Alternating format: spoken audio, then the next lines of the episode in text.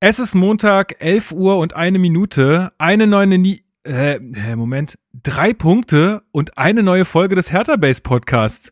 Wir sprechen heute über den Sieg gegen den FCA, verliehene Preise, dicke Schecks und Freddy Bobic. Auf geht's. Hallo Hertha-Fans, das ist der Hertha Base Podcast mit Lukas Kloss und Marc Schwitzky. Das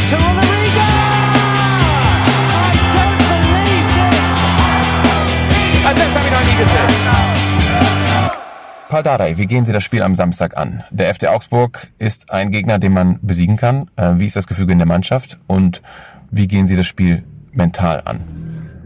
Ja, erst einmal guten Tag. Ja, Augsburg äh, ist ein kompakter Team haben besprochen, hinten kompakt, vorne kompakt, Mitte kompakt, überall kompakt, sind nicht Team mit bestem Sturm, ja, aber können treffen, ja, und für uns immer gefährlich. Wenn jemand treffen kann, ist gefährlich, ja, wenn Ecke kommt, gefährlich, immer gefährlich. Aber wir gucken auf uns, wir gucken auf die Härter. Bei uns ist zurzeit ein bisschen wie in Berlin hat so, weil die Fans nicht mit in Gehege, sondern von außen gucken, ja.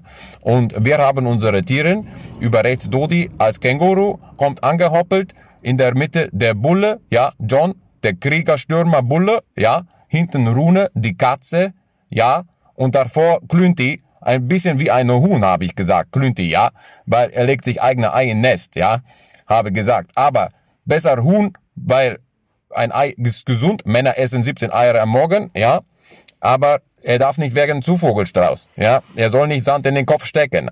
Deswegen Samstag neue Chance, gutes Spiel machen und gut. Habe auch gesagt, Jungs ein bisschen wie in Pubertät zurzeit, wollen nur Bier trinken und äh, Disco machen, aber habe auch gesagt, erst punkten, dann Disco, ja. Also, die Jungen sollen spielen, sollen gut kämpfen und dann werden wir den Punkten holen, ja. Das kommt nach der Zeit. Also, wie Arne auch schon gesagt hat, wir müssen nach vorne spielen, und über Hoppelmann und in der Mitte Bulle und hinten Katze zusammenarbeiten. Ja, dann, dann funktioniert. Okay, vielen Dank. Vielen Dank, Paul Dardai, und herzlich willkommen zum Hertha Base Podcast. Ich begrüße euch mit dieser Pal-Parodie von Marius, der uns die zugeschickt hat. Vielen Dank. Ähm, am Ende verfällt er so ein bisschen in, in, in eine Art Ibišević, habe ich so ein bisschen das Gefühl. Aber ja, äh, vielen, vielen Dank für deine Mail und für diesen Einspieler. Äh, sein Autoradio war irgendwie kaputt, hat er gesagt, und ähm, dann hat er irgendwie, ich hoffe nicht während des Autofahrens, ähm, diesen, diesen kleinen Soundspieler einge, äh, eingespielt äh, eingesprochen. So, und ich habe natürlich heute wieder zwei Mitstreiter an meiner Seite. Zum einen begrüße ich Mr. Ich habe immer an Dodi geglaubt. Fußball Gott. Marc Schwitzky, hallo, ich grüße dich. ja, gut. Äh, Journalistenkarriere damit dann auch begraben an der Stelle. Äh, grüße dich. Ich finde, dass Marius am Ende eher klingt wie, äh, kennst du, kennst du, also Alex wird ihn eher kennen, du bist ja ein bisschen älter. Kennst du Slavik? Slavik äh, ja, klar. Ja, ja, doch, doch, ich, ich. Also, das finde ich klingt sehr danach. Das könnte er, glaube ich, auch gut parodieren. Ich musste übrigens sehr lachen beim Einspiel, also bei unserem Intro, denke ich öfter mal, das klingt wie äh, mit Lukas Kloss und Mark Schitzky und Tore der Riga. Der war noch nie hier. Der war noch nie hier, der Mann. Ey, also, den, den Beethoven, den können wir uns nicht äh, das, äh, das, das, das kommt noch. Aber ähm, ja, grüße dich, hi. Ja, du hast ihn schon angesprochen. Ich begrüße meinen Chefpessimisten bei Hertha Base, äh, Alex. Schön, dass du da bist. Chefpessimist verstehe ich nicht, habe ich doch gesagt, Leute, Zuversicht, das wird. ja, so, jetzt mal hier, jetzt mal hier Insider, jetzt mal hier hinter die Kulissen blicken, ne? In der WhatsApp-Gruppe, ja, und wenn Hertha dann gegen Augsburg verliert, werde ich hier anderthalb Stunden sitzen und nur sagen, ich hab's doch gesagt. Ja, hier. Geh mir weg. Geh mir weg. Ja, wir, kommen ja noch zur Spielanalyse, aber es sah ja auch ganz schön stark dann auch aus nach den ersten Minuten. Ach, das wird eine schöne Folge. Leute, ich glaube, das wird eine schöne Folge. Gut, äh, aber wir kommen äh, zunächst wie immer zum Feedback und zur Hausmitteilung. Ähm, neue iTunes-Rezensionen haben wir diese Woche nicht zu vermelden, aber da gerne, äh, da gerne einfach mal wieder welche reinhauen. Das äh, ist, also den Algorithmus bei, ähm, bei diesen iTunes-Charts habe ich so verstanden, dass auch wenn mehr ähm, Rezensionen abgegeben werden, dass man dann höher kommt und das hilft uns natürlich, neue HörerInnen zu finden, beziehungsweise dass neue HörerInnen uns finden. Ähm, also Meint, da, selbst wenn selbst wenn man uns nicht so dolle findet, soll man zumindest bewerten. Ey, letztendlich ist das ja auch ein Tool, um einfach mal Kritik abzugeben. Ne? Schreibt da halt auch gerne rein, wenn ihr irgendwas doof findet oder wenn ihr irgendwas glaubt, dass wir irgendwas besser machen können. Ist auch völlig in Ordnung, ja. Äh, macht das gerne. Es, es gibt ja nicht nur fünf Sterne, es können auch drei, zwei, eins sein, was auch immer. Äh, wir sind dafür jegliches Feedback offen. Aber wir haben auch noch Feedback per Mail bekommen. Und zwar hat uns Georg geschrieben. Er meint, wir sind ein bisschen Berufsoptimisten. Ja, also deswegen habe ich jetzt auch Alex mit in die Sendung geholt, weil ich dachte, das kann ich nicht auf mir sitzen lassen. Ich will das Korrektiv. Das wird heute anders aussehen. genau. Ähm, ja, also, aber was bleibt uns denn? Also nach den letzten Spielen, jetzt Augsburg mal ausgenommen, äh, müssen wir ja auch irgendwie ähm, positiv in die Zukunft gucken und Also, also ganz kurz, ich habe bei Alisa Preetz gelernt, dass man dem Universum sagen soll, was man will, und dann bekommt man das auch. so. So. Und wenn ich dann positive Gedanken ins Universum ausstrahle, dann gibt es auch drei Punkte. Ja, wie, also frei nach dem Sprichwort, wie es in den Wald reinschallt, so schallt's raus. Ne? Ja, So ist, ist das nicht dieses Gesetz der Anziehung, oder wie das in Esoterikkreisen heißt? Äh, nee, de, ah, ja, Äh, es, da gibt's das? irgendwie sowas, ähm, der Resonanz oder so. Ich glaube, Resonanz Keine oder sowas ist das. So, da muss ich mich noch, da muss ich mich noch einlesen. Aber ja, genau. Also wer da, wenn da jemand mehr Ahnung hat, gerne uns auch mal schreiben, vielleicht auch als iTunes-Rezension, wie ihr, wie ihr mögt. Alisa hat einen Newsletter, den kann ich sehr empfehlen. Wenn ihr Gut. noch mehr einlesen wollt. oh Mann, ey. Äh, ist da, steht da auch im Impressum Hans-Braun-Straße oder? Gut, ey, ich mach mal weiter. Georg hat sich nämlich was von uns gewünscht, äh, was ich aber glaube, was wir nicht unbedingt leisten können, denn er hat uns äh, gefragt, ob wir mal eine Einordnung der Hool-Szene bei Hertha irgendwie machen können. Also äh, er hat da irgendwie auch bestimmte Verstrickungen ähm, ja aufgeschrieben. Äh, ich ich finde es persönlich ein spannendes Thema irgendwie. Also jetzt nicht unbedingt die Hool-Szene, weil ich kann jetzt mit Gewalt nicht so wahnsinnig viel anfangen, außer vielleicht noch in PC-Spielen.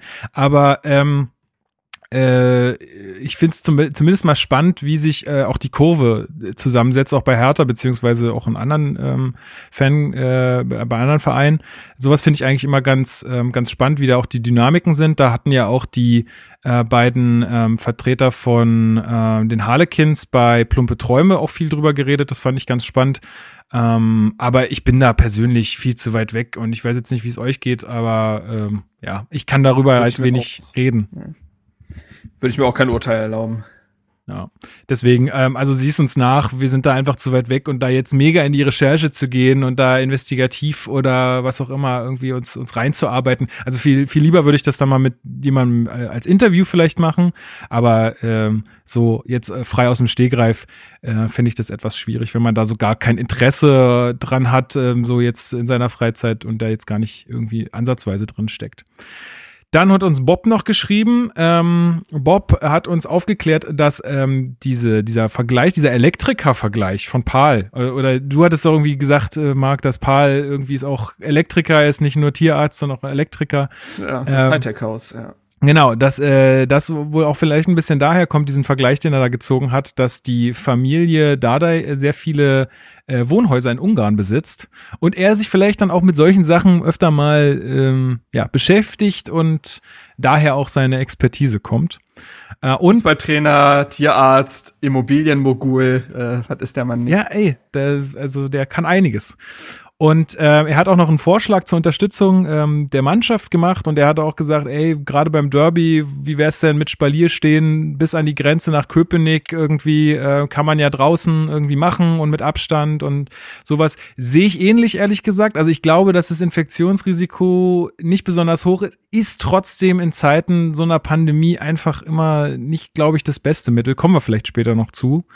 Ähm, aber ja, das, das wäre eine Möglichkeit, aber dann müssten sich halt auch wirklich alle dran halten und bei so einer Masse an Menschen hast du halt meistens auch irgendwen immer dabei, der es nicht tut und das, Der gute alte Satz, ne? Nicht alles, was möglich ist oder erlaubt, sollte auch gemacht werden. Das sind, ist ja auch immer ein Zeichen nach außen und dann weicht das wieder die Konzepte auf und so und äh, ich glaube, es ist schon ganz gut, wenn man, wenn man sich da aktuell eher zurückhält, auch wenn das eine schöne Idee ist, um Gottes Willen. ja, ich, ich fänd's auch schön. Ich würde auch mitmachen, aber in den aktuellen Zeiten nicht. Ähm, genau, dann der Umzug äh, zu Anchor hat wohl geklappt. Also ich habe jetzt keine Beschwerden vernommen. Gut, die Leute, die die Folge nicht Die sind noch nicht haben, angekommen. Die, die wissen noch nicht Bescheid. Ach genau, also ähm, ja, ein bisschen doof äh, ist, glaube ich, ich weiß auch nicht, wie ich die Leute erreichen kann, aber vielleicht äh, löse ich das auch noch über einen kleinen Soundschnipsel.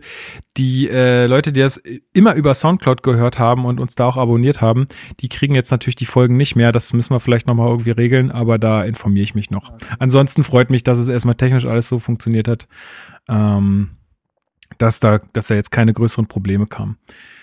Gut, so viel zum Feedback und dann machen wir gleich weiter mit den Hertha News.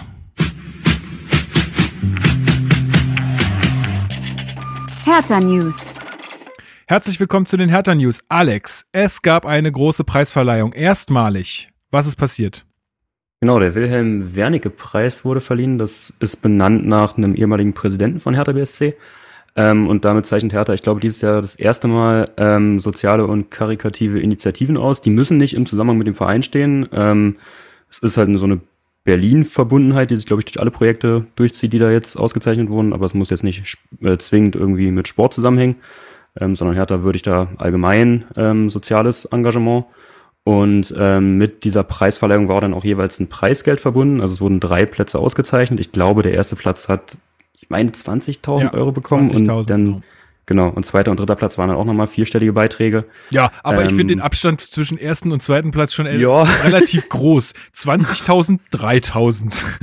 also das, das ist echt übel. Aber gut, naja, ey, immerhin. Ja, Das aber auch also genau, immerhin. Und also Ja, das, das klar. ist halt auch so ein, so ein Punkt, den man da lobend hervorheben muss, dass dieses CSR, also Corporate Social Responsibility bei Hertha eben nicht nur so Dahergesage ist, sondern dass eben durch so eine Aktion auch gezeigt wird, dass man das ernst nimmt. Also das finde ich sehr, sehr lobenswert. Ähm, genau, und da wurden drei, äh, beziehungsweise vier Initiativen ausgezeichnet, weil der dritte Platz, der war zweitgeteilt. Ähm, wie wollen wir es dramaturgisch aufbauen? Soll ich mit dem ersten Platz anfangen oder mit dem äh, dritten? Fang doch mit dem dritten an, ja. Okay, ja, der dritte Platz, der ist nämlich auch eine, eine ganz besondere Erwähnung wert. Ähm, da wurde nämlich die Axel Kruse Jugend unter anderem ausgezeichnet, ähm, wo ich ja jetzt auch seit ein paar Wochen tatsächlich Mitglied bin. Herzlichen Glückwunsch. Ähm, Dankeschön. ähm, genau, und da, ähm, ja, also wird ja vielen Hörerinnen bekannt sein, ähm, wie sehr die Axel Kruse Jugend da in vielen Aktionen ähm, aktiv ist, also unter anderem 1892 Liter Wasser, wo im Sommer äh, Trinkwasser äh, an Obdachlose gebracht wurde, oder die Aktion Hertha-Kneipe, wo auch viele ähm, von der Axel Kruse Jugend mit drin sind, oder 1892 hilft, wo man ja unter anderem im äh, Winter viel in Sachen Kältehilfe tut. Also man kann gar nicht genug unterstreichen, wie, wie, wie toll das ist, äh, was die Männer und Frauen da machen und wie berechtigt diese Auszeichnung ist. Also an der Stelle nochmal großen Respekt und ja, mega cool.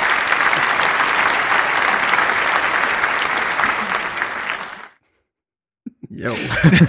Ja. Ich sag euch, ähm, heute wird das die- Soundboard malträtiert. Ich sag's euch.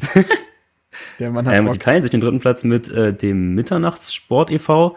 Ähm, das ist ein Verein, der äh, sehr viele Angebote so in Richtung Sport, Pädagogik, Jugendfreizeit bietet und äh, da extrem wichtige ähm, ja, Integrationsarbeit betreibt. Und man kennt das auch, äh, Marc, du wirst es vielleicht auch kennen, da gab es auch diesen Song von, oh Gott, äh, Du Maroc?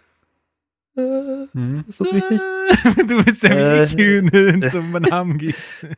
Nee, aber da gab's, also das ist so eine Aktion, die ist, glaube ich, auch aus Berlin und äh, da, da gab's auch, also es gibt da sehr viele Verstrickungen so in die Hip-Hop-Szene, ähm, die das da unterstützen. Und ähm, ja, also die Aktion, die wurde auch schon sehr vielfach ausgezeichnet. Also das ähm, ist jetzt ja eine sehr bekannte Aktion, auch irgendwie über die regionalen Grenzen hinweg. Ähm, genau, das sind die beiden äh, dritten Plätze. Die kriegen auch einen Applaus. Klar. Müssen auch einen Applaus kriegen. Ähm, dann der zweite Platz, und da habe ich mich gestern tatsächlich auf äh, richtige Investigativrecherche begeben, weil ich war nämlich am Tempelhofer Feld und da gibt's die Fliegerwerkstatt Berlin, ähm, wo Jugendliche, äh, das war auch lustig, deren Begriff von Jugendliche ist bis zu 25 Jahren, also Marc, wir sind da noch mit drin. Niemals. Ähm, Stark. Und die geben halt die Möglichkeit, dass man sich da so handwerklich ein bisschen austoben kann. Und ich habe versucht, es zu finden. Ich war da mit einer Freundin gestern spazieren, aber ich, also es gab da so einen Platz, also wurde halt gesagt, dass es auf 1400 Quadratmetern Fläche ist. Ähm, da waren auch so ein paar Holzbänke und so viele kleinere Sachen, die da ähm, gebastelt waren, wo man sich dann auch Sitzgelegenheiten suchen konnte. Ich weiß nicht genau, ob es das war, aber ja, ebenfalls eine sehr coole Aktion, um da irgendwie sich als äh, junge Menschen zusammenzufinden. Sorry, Lukas. Kein Problem.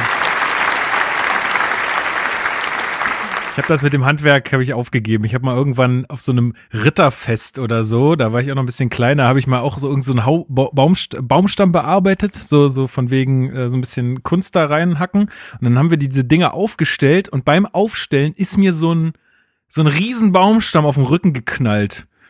Und ja, das war nicht lustig und tat sehr weh und seitdem bin ich da etwas vorsichtig. Aus dir wird kleines, kein Finn Kliman mehr. Kleines Trauma. Nee, nee, nee, nee. Hattet, hattet ihr in der Schule noch Holzbearbeitung? Ich hatte das als Wahlkurs in der Grundschule. Ja, wir hatten so Werken, aber das war eine Grundschule, glaube ich. Ja, genau, bei mir auch, ja. Bei uns war ähm, ja, und dann der erste AG. Platz. Das, äh, das waren die Scoring Girls. Ähm, und das ist ein Projekt, was ähm, ja, Mädchen und jungen Frauen auch durch Sport und äh, Bildungsangebote und auch so Berufsorientierungsworkshops ähm, da viele Möglichkeiten gibt, sich zu entfalten und ähm, ja, gerade einen sehr ich sag mal, integrativen Charakter hat. Also da finden sich auch sehr viele ähm, Frauen und Mädchen mit Migrationshintergrund ähm, zusammen. Und ähm, ja, das ist dann ähm, der höchst prämierte äh, Preis, der da vergeben wurde mit den ja. 20.000 Euro. Dafür auch nochmal einen riesen Applaus. Große, großartige Sache, auch von ehemaligen äh, Fußballspielerinnen ähm, initiiert. Der ganze Preis geht, glaube ich, auf Bernd Schipphaus zurück, ne? Der ist der Initiator so ähm, von dem genau. ähm, von dem Preis. Und in der Jury sitzen zum Beispiel Leute wie Eva Maria Lemke, die kennt man vielleicht ähm, aus der ARD, glaube ich, ist sie. Dann Christian Ulm, glaube ich, kennt man auch. Ähm, dann habe ich gesehen, dass der CEO von Universal Music da drin sitzt äh, und so. Also richtig crazy. Äh, crazy Haufen da. Aber cool. Also finde ich super. Ähm, tolle Sache und bestimmt auch ein Ansporn für viele Leute, äh, dann da weiterzumachen, wenn sie gerade dieses Geld äh, bekommen und da ausgezeichnet werden. Also ich denke, das ist schon wichtig, dass wenn, wenn die Leute sich da so engagieren, man ihnen das auch, äh, ja, ihnen da auch irgendwie Wertschätzung entgegenbringt. Und das motiviert ja immer, ne? So wie wenn ihr uns irgendwie eine Mail schreibt und äh, so, da ist das, das ist auch immer irgendwie Wertschätzung und motiviert jedes Mal mehr äh, und jeden Montag hier zu sitzen und eine Aufnahme zu machen. Aber ihr könnt uns natürlich auch 20.000 Euro überweisen, das wäre auch nochmal eine zusätzliche Motivation. Das wäre auch eine Motivation. das wäre auch so, so monatlich, wäre gut. ja. ja. Da mache ich auch mal einen Tag, da lege ich auch mal einen Tag nur für einen Podcast ein. Ja, da machen wir auch eine Sondersendung einfach. Da machen wir auch eine Sondersendung. für die, aber nur für die Patreons. genau. Nur für denjenigen dann.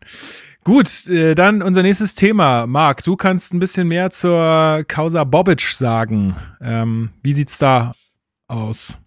Bobic, Bobic. Der Vertrag ist unterzeichnet, äh, sollte morgen verkündet werden. Nein, also. Nimm ähm, das, Basti Red. Boom.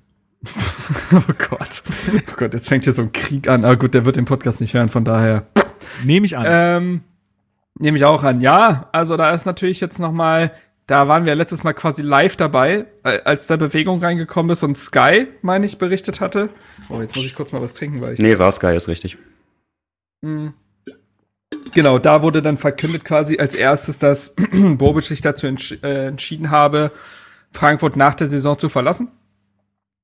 Und das hatte er dann noch äh, in der Sportschau, beziehungsweise es lief vorher, lief das im WDR oder Hessenschau, ich weiß das nicht mehr genau. Es wurde dann jedenfalls abends dann auch noch in der Sportschau ausgestrahlt, saß er zusammen mit Martin Kind und irgendwem anders noch in so einer Talkshow und hat da nochmal persönlich quasi erklärt, äh, dass er den Verein im Sommer verlassen will, dass er Frankfurt eigentlich schon vor einem Jahr verlassen wollte, äh, dass das klar kommuniziert worden wäre. Damals hatte man ihn aber aufgrund der Corona-Pandemie gebeten, aufgrund dieses sehr unsicheren Jahres und so weiter, äh, noch ein Jahr dran zu hängen und den Verein auf dem Weg zu begleiten.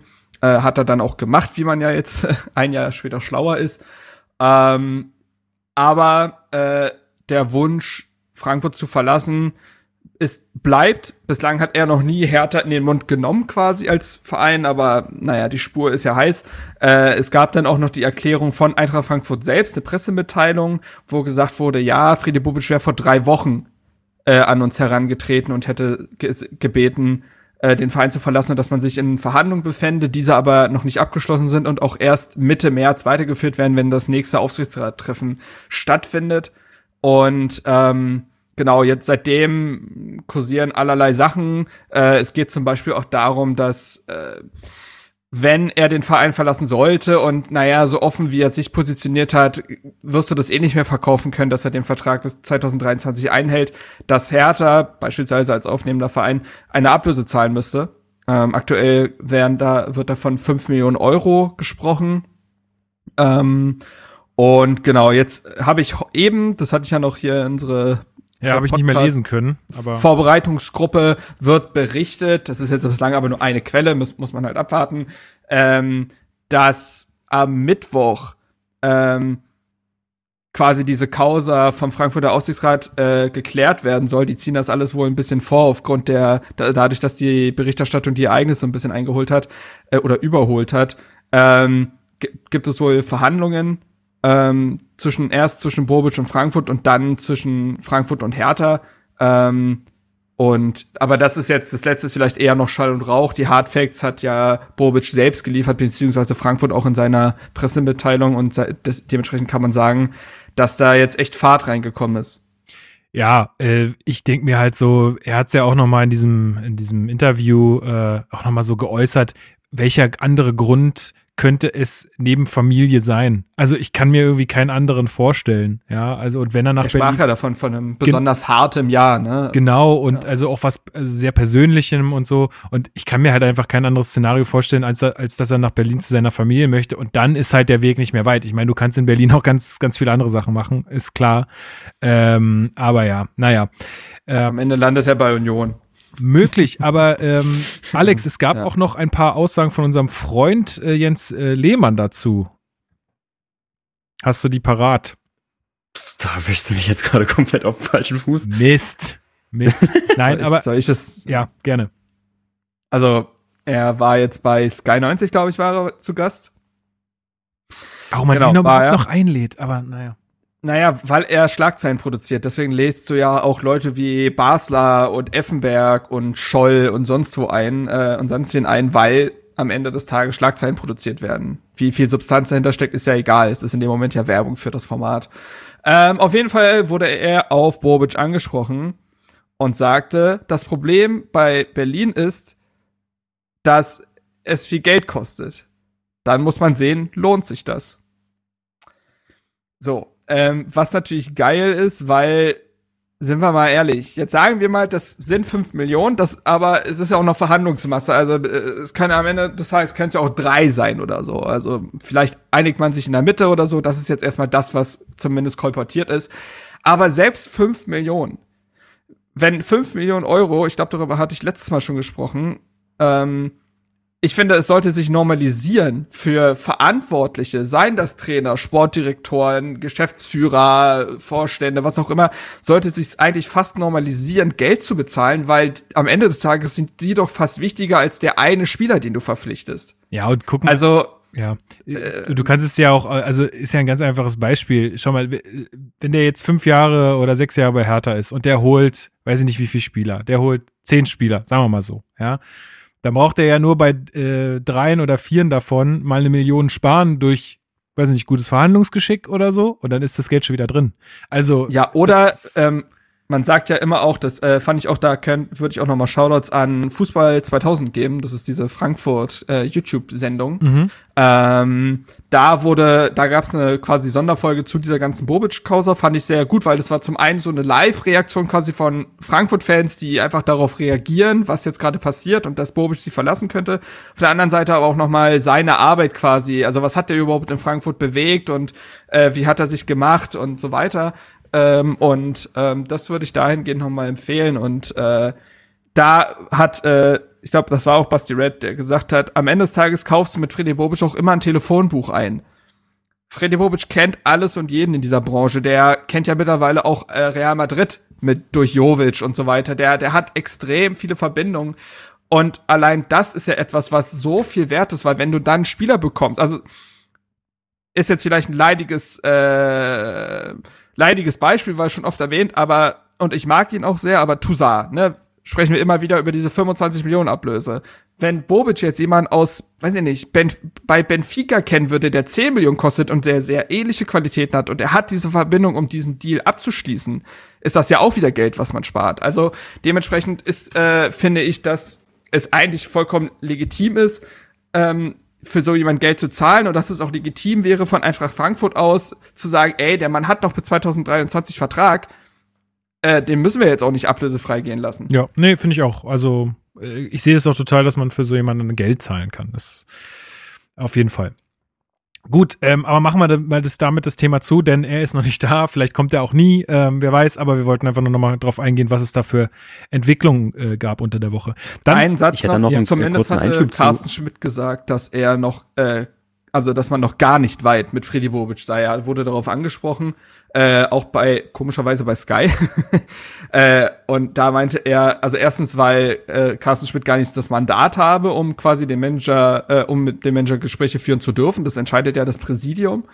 Und er habe auch noch keine Gespräche geführt und da, da sei jetzt an sich noch nichts, und es sei auch nichts da dran. Es gab nämlich diese, ja, das ist fast schon so eine Verschwörungs- äh, Schobelei gewesen, dass äh, Carsten Schmidt durch seine Sky-Kontakte dieses Gerücht gestreut hätte, absichtlich, um quasi Eintracht Frankfurt zur Handlung zu zwingen.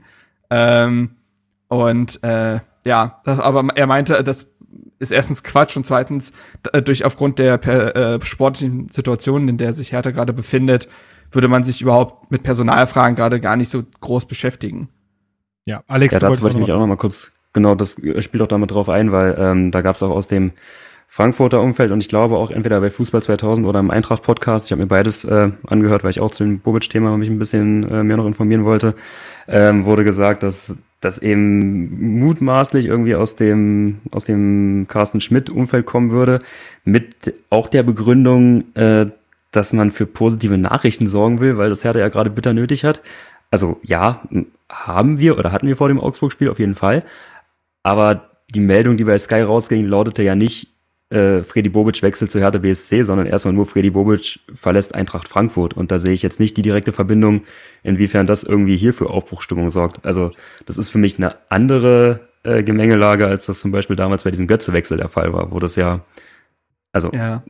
sehr wahrscheinlich aus der Bayern-Ecke durchgesteckt wurde, vor einem Halbfinale in der Champions League von Borussia Dortmund äh, wo man da schon ein sehr berechtigtes Interesse ablesen konnte. Aber damals war die Meldung ja auch gleich nicht nur äh, Mario Götze verlässt Borussia Dortmund, sondern er geht zu Bayern München.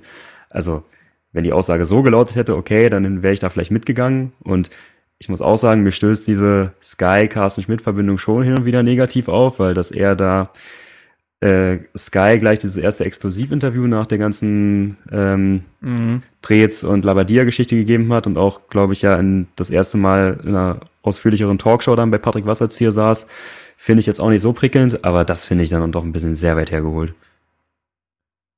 Ja, gut. Ja, denke dann, dass dazu ist alles gesagt. Ähm, und wir werden gucken, was sich da in den nächsten Monaten tut. Ähm, dann äh, hatte ich noch vergessen, und zwar im Zuge dieser Preisverleihung und so wollte ich eigentlich noch äh, auch noch eine Sache ansprechen. Und zwar ähm, hat ja äh, die Aktion Hertha Kneipe die Trikots vom Derby versteigert, wo das Logo der Aktion Hertha Kneipe auf, der, auf dem Trikot war. Und dabei sind knapp 10.000 Euro zusammengekommen ähm, die jetzt an die Kneipen gespendet werden. Und Hertha hat das Ganze dann auf 10.000 Euro aufgerundet und sozusagen ähm, der Aktion übergeben. Und äh, das finde ich auch eine äh, Riesenleistung. Kriegt da auch einen Applaus für, weil 10.000 Euro ist eine Stange Geld. Da können die Kneipen auf jeden Fall äh, ja was Gutes mit anfangen. Und vielen Dank für euer ganzes Engagement.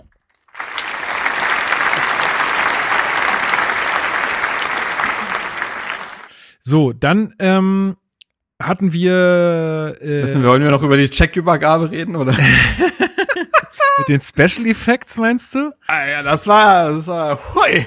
Also ich, aber ich find's ja krass. Also Hertha äh, klotz, äh, kleckert ja auch äh, aktuell nicht, da Christopher Nolan für ranzuholen, ne? ähm, Respekt. Also. Ja, naja, ey, wir sind der Big City Club, da nur das Beste vom Besten. Ist doch klar. Also kurz ist der Doku TV Team quasi einmal abgezogen nur für den Clip. Finde ich gut. Ja.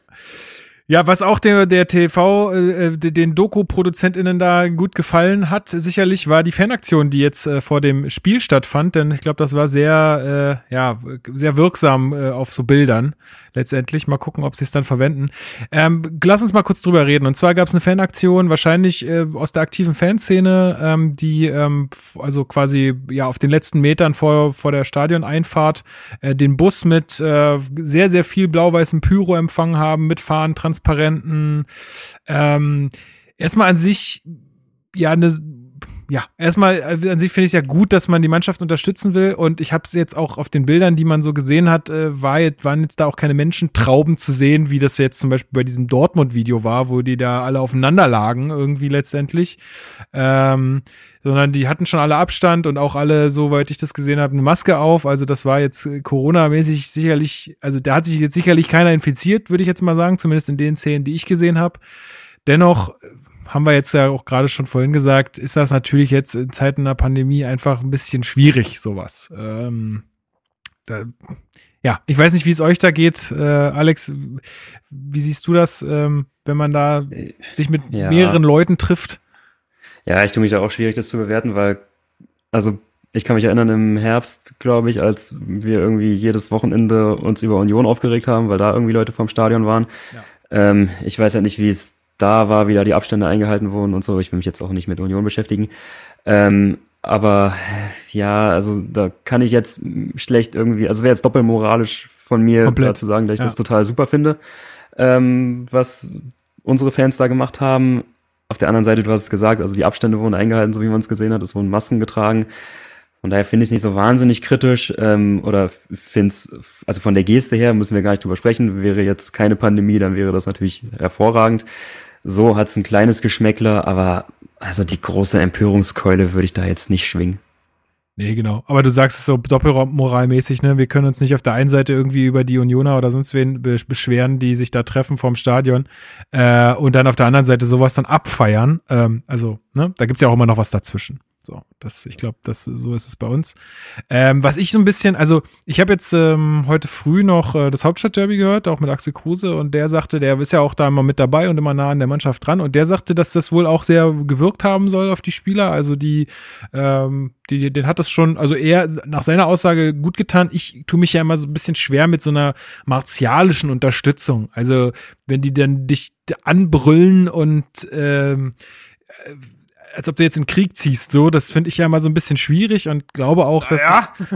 das, dass das, ähm, dass das irgendwie jetzt auch nicht irgendwie bei jedem unbedingt positiv wirkt, sondern vielleicht auch teilweise einschüchternd. Also ich erinnere da auch gerne an das äh, erste Derby, ähm, wo ja auch äh, so eine Unterstützung da beim Training war, glaube ich immer noch, war ein bisschen schwierig, auch nach Aussagen von Offiziellen bei Hertha war das ja ein bisschen äh, kritisch zu sehen. Aber gut, äh, scheint irgendwie ähm, ja wohl positiv gewirkt zu haben, zumindest in dem Moment. Jahrstein genau. sagte das mhm. ja nach dem Spiel auch. Es gab ja, ja dieses YouTube-Video. Das, wie gesagt, finde ich immer schön, dass diese, also ergibt sich ja von selbst, aber diese Videos kommen ja immer nach Siegen. Wird nochmal mit den Spielern nach dem Auslaufen geredet. Und äh, da sagte Röne Jahrstein ja auch noch, dass äh, ihn persönlich zumindest hätte das sehr gepusht und äh, war auf jeden Fall, war auf jeden Fall gut. Genau. Gut, ähm, dann sind wir schon fast beim Spiel. Dann würde ich sagen, gehen wir in die Spielanalyse. Oder habt ihr noch eine News, die ihr raushauen wollt? Gib ihm. Gut, los ja, geht's.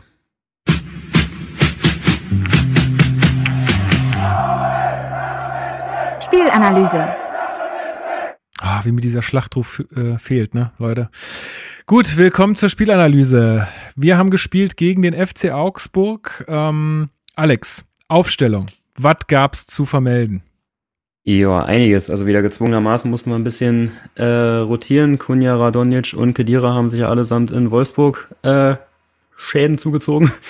Ähm, dementsprechend mussten wir da umstellen. Wir hatten ja, glaube ich, auch in Wolfsburg schon mit einer Doppelspitze gespielt, da ja aus Kunja und Radonjic. Mhm. Äh, jetzt haben wir es mhm. quasi ähm, durch die echten Stürmer wieder äh, ersetzt. Also äh, sind dann mit Cordoba und Piontek in die Partie gegangen. Das hatte ja ähm, da der, glaube ich, auch schon, also immer unter der Prämisse, dass äh, Piontek fit wird, der hat ja auch ein bisschen was abbekommen, ähm, schon unter der Woche angekündigt, dass er das auf jeden Fall äh, anvisiert, mit der Doppelspitze zu spielen, wenn beide verfügbar sind. Ähm, genau, das haben wir dann gemacht und dann ist für, ähm, für Kedira Askasiva in die Startelf gerückt. Genau. Marc, gab es irgendwie einen anderen Plan jetzt im Gegensatz zu den etwas spielstärkeren Mannschaften? Ähm, was glaubst du, was, was Dada da für einen Matchplan hatte? Ähm, also tatsächlich gab es quasi so eine leichte Umstellung im Mittelfeld. Also davor in den Spielen war es ja so, dass man quasi mit so einem Zehner gespielt hat. Das war entweder Kunja oder wenn Kunja zum Beispiel jetzt gegen Wolfsburg im Mittelsturm gespielt hat, war es Darida. Und jetzt hat man eher in so einem 3-1-4-2 gespielt. Also Toussaint war so der alleinige Sechser in diesem System. Der hatte äh, quasi die gesamte Linie da für sich. Und Askasibar ist mit nach vorne gerückt. Das hast du ja auch im Spiel gesehen. Askasibar war irritierend oft irgendwie im letzten Drittel zu finden oder hatte auch den einen oder anderen Abschluss. Ähm, ob das in dem Extrem so geplant war, weiß ich nicht. Aber ich glaube, du wolltest halt irgendwie Überzahl schaffen in gewissen Räumen. Ähm, da waren auch die beiden Außen sehr wichtig, die sehr hoch gerückt waren oft. Also auch Sefolk, ne, der mal wieder in, auch im Strafraum aufgetaucht ist. Also ich glaube, es ging vor allen Dingen darum, du wusstest, dass Augsburg tief steht und du musst in gewisse Zonen quasi mit Spielern überladen. Also dass du dann da drei Spieler hinstellst, auf Dreiecke versuchst zu stellen, um dann eventuell die Flanke durchzubringen oder in den Rückraum zu spielen. Und ich glaube, das war der Matchplan, ja. Ja, genau. Ähm, aber es ging ja, ging ja nicht so gut los für uns. Ähm, dazu eine kleine Story, weil es war, das war wirklich ein schlimmer Tag oder beziehungsweise schlimmer Nachmittag für mich. Ich habe ein neues Regal bekommen. Ja, ein neues Regal und das wollte ich an die Wand anbringen.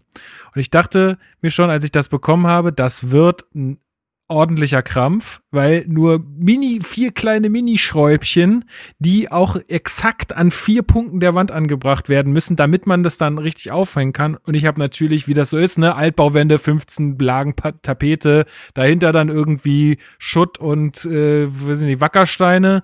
Ähm, und ja, das war alles eine ziemliche, ein ziemlicher Krampf und auch bis kurz vor Anpfiff sozusagen. Das letzte Loch habe ich dann sozusagen noch mit, äh, mit Anpfiff ge geboren gebohrt und äh, war schon völlig ähm, am Ende mit meinen Nerven. Und dann zweite Minute, Laszlo Benesch, ja, mit Volleyabnahme, Alex, sowas, das, also da denkst du dir doch auch jedes Mal, das kann, sowas funktioniert dann doch auch immer nur gegen uns. Ja, vor allem, also ich habe ja auch den Vorbericht geschrieben äh, für, für das Spiel und also du weißt halt, es gibt bei Augsburg jetzt nicht so wahnsinnig viele Spieler, die über die feine Klinge verfügen und wenn es einer ist, dann halt äh, Laszlo Benesch. Und also wir werden ja nochmal ausführlicher über Klünter reden. Da kann er schon ein bisschen beherzter reingehen. Ja, definitiv. Also ich finde tatsächlich ähm, war es ja auch so, dass Seevolk so ein bisschen wegrutscht und deswegen auch, glaube ich, nicht so richtig am Mann ist und halt Klünter zu weit weg äh, von Benes, Benesch, Benes? Nee, Be Benesch. Benesch. Der hat so ein, so ein irgendwie so ein Akzent irgendwas auf dem, auf dem E noch, ne? Ähm, ja, also so, da aigu. kalter, kalter Start, Marc. Was, was war, was ist da schiefgegangen? Ja, Zuordnung, glaube ich, so ein bisschen. Man wurde auch nicht so viel miteinander gesprochen, weil ähm, also ist es ja legitim, dass quasi sich Volk dann rausrücken will, um Hahn beim äh, quasi beim bei der Hereingabe zu stören. Dann gibt's eben genau das Problem, dass er da auch so ein Stück weit wegrutscht, dann ähm, kann er da in diesen Ball nicht mehr rein. Aber wenn sie Volk dahin geht, muss halt Klünter auf den durchstartenden Benisch, der in diesen Halbraum dann da äh, stößt, quasi, den muss er dann beherzter angehen. So solche Situationen gibt's eigentlich immer mal wieder. Also, ne, der Ball wurde vorher von stark geklärt, kommt dann halt zu einem Augsburger, das sind diese zweiten Bälle dann. Der kann auch schon mal bei einem Augsburger landen. Das ist an sich jetzt erstmal alles gar nicht so ein Riesenproblem. Du musst dann aber halt, wie gesagt, beim, entweder bei der Hereingabe ähm, halt aktiver stören. Wie gesagt, war vielleicht aufgrund der Platzverhältnisse bisschen schwierig. Oder ähm, du musst dann halt den Schützen besser bedrängen und äh, wenn dann beides nicht stattfindet, dann kann auch mal so ein Tor fallen. Banish ist ein, Beiner, ist ein, ist ein äh, feiner Fußballer an sich.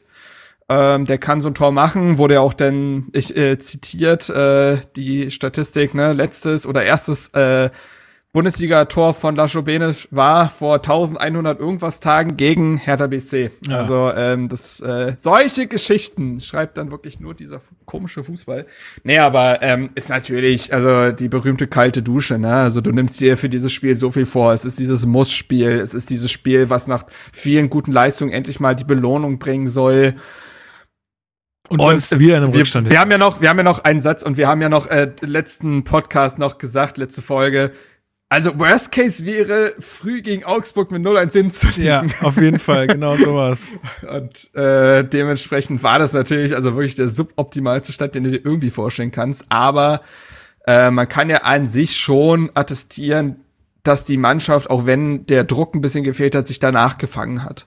Ja, aller, allerdings, Alex, ich weiß nicht, äh, wie du es gesehen hast, aber allerdings, es gab ja ein paar Chancen, so 19. Minute Cordoba mit dem schönen Kopfball, 21. Minute dann Askasiba, den er eigentlich machen muss, ey, der kriegt aus zentraler Position, kann er da abschließen und kann sich die Ecke aussuchen. Ähm, also es war da aber irgendwie so richtig der Zug war nicht da. Ähm, ganz kurz, ich würde noch mal, äh, können wir gleich darauf eingehen, äh, noch kurz was zum Gegentor sagen wollen, weil für mich fängt die Fehlerkette nämlich ein bisschen früher an. Bei Piontek, ne? Ähm, nee, ich, war das Piontek? Ich meine, es war Toussaint.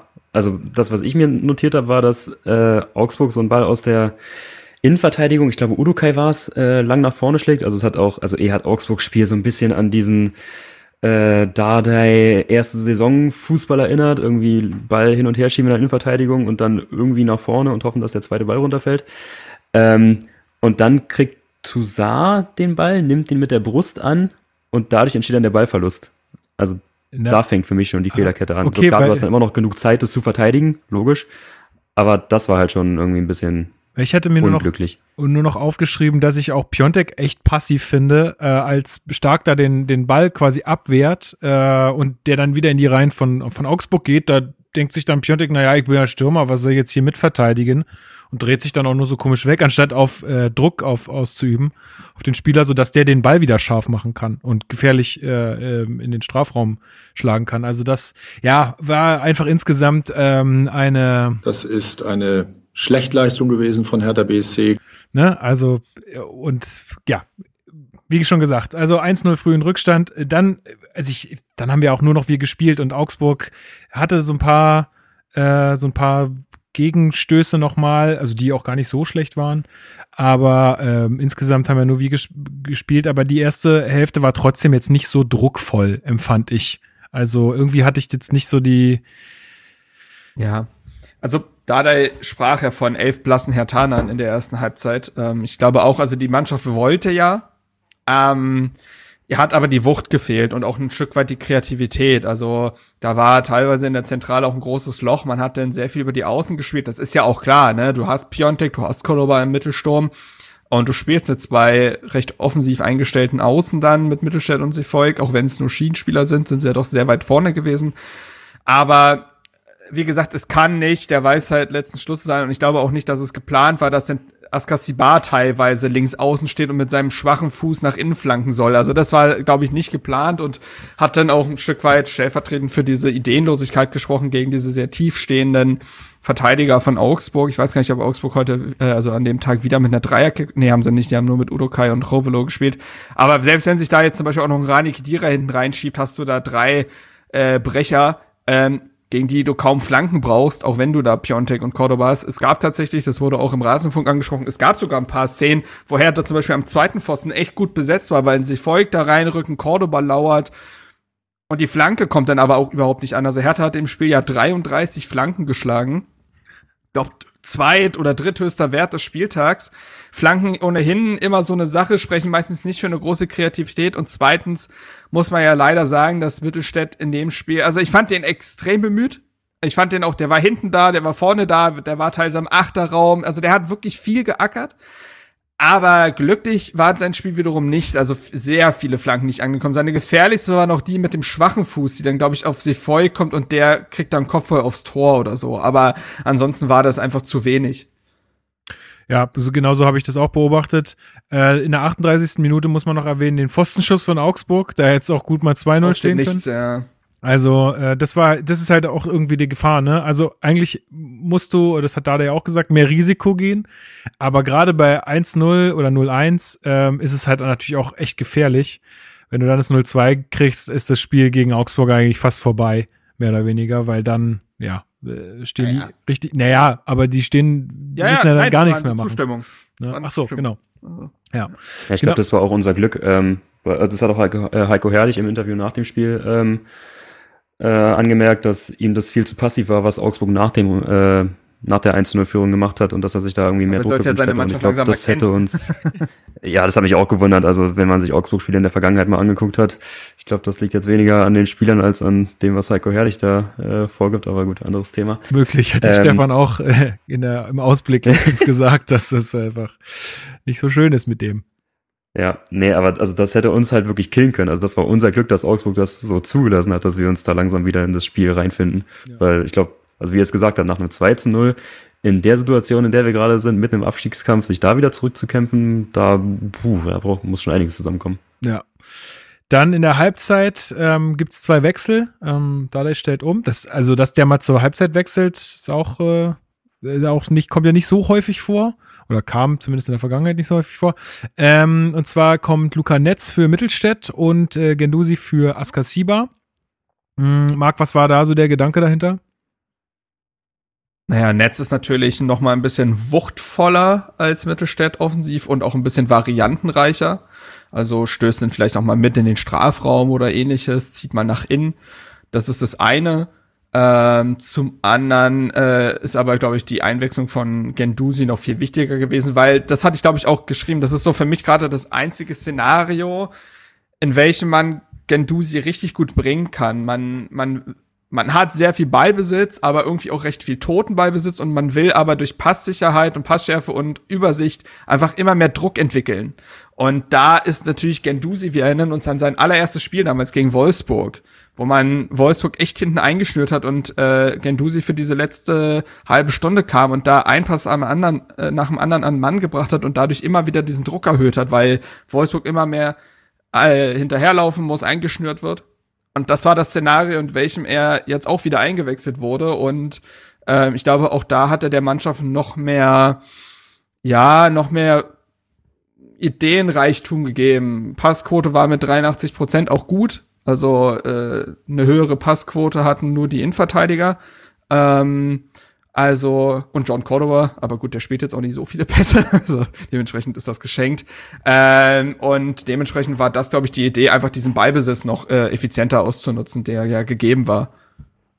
Aber ja, auch das, was Arne Friedrich ähm, in der ähm, Halbzeitpause kritisch bemerkt hat, fand ich eh ziemlich beeindruckend, das Halbzeitinterview, weil, also jetzt in den Pressekonferenzen, da wirkte er für mich immer sehr, hm, naja, also zurückhaltend in dem Sinne, dass, also klar, er hatte der Mannschaft dann nochmal das Vertrauen ausgesprochen und gesagt, dass man äh, da jetzt sehr zuversichtlich sei, aber also ich bin jetzt kein Fan davon, irgendwie Spieler öffentlich anzuzählen, aber so ein bisschen deutlichere Kritik hätte ich mir da an der einen oder anderen Stelle schon mal gewünscht.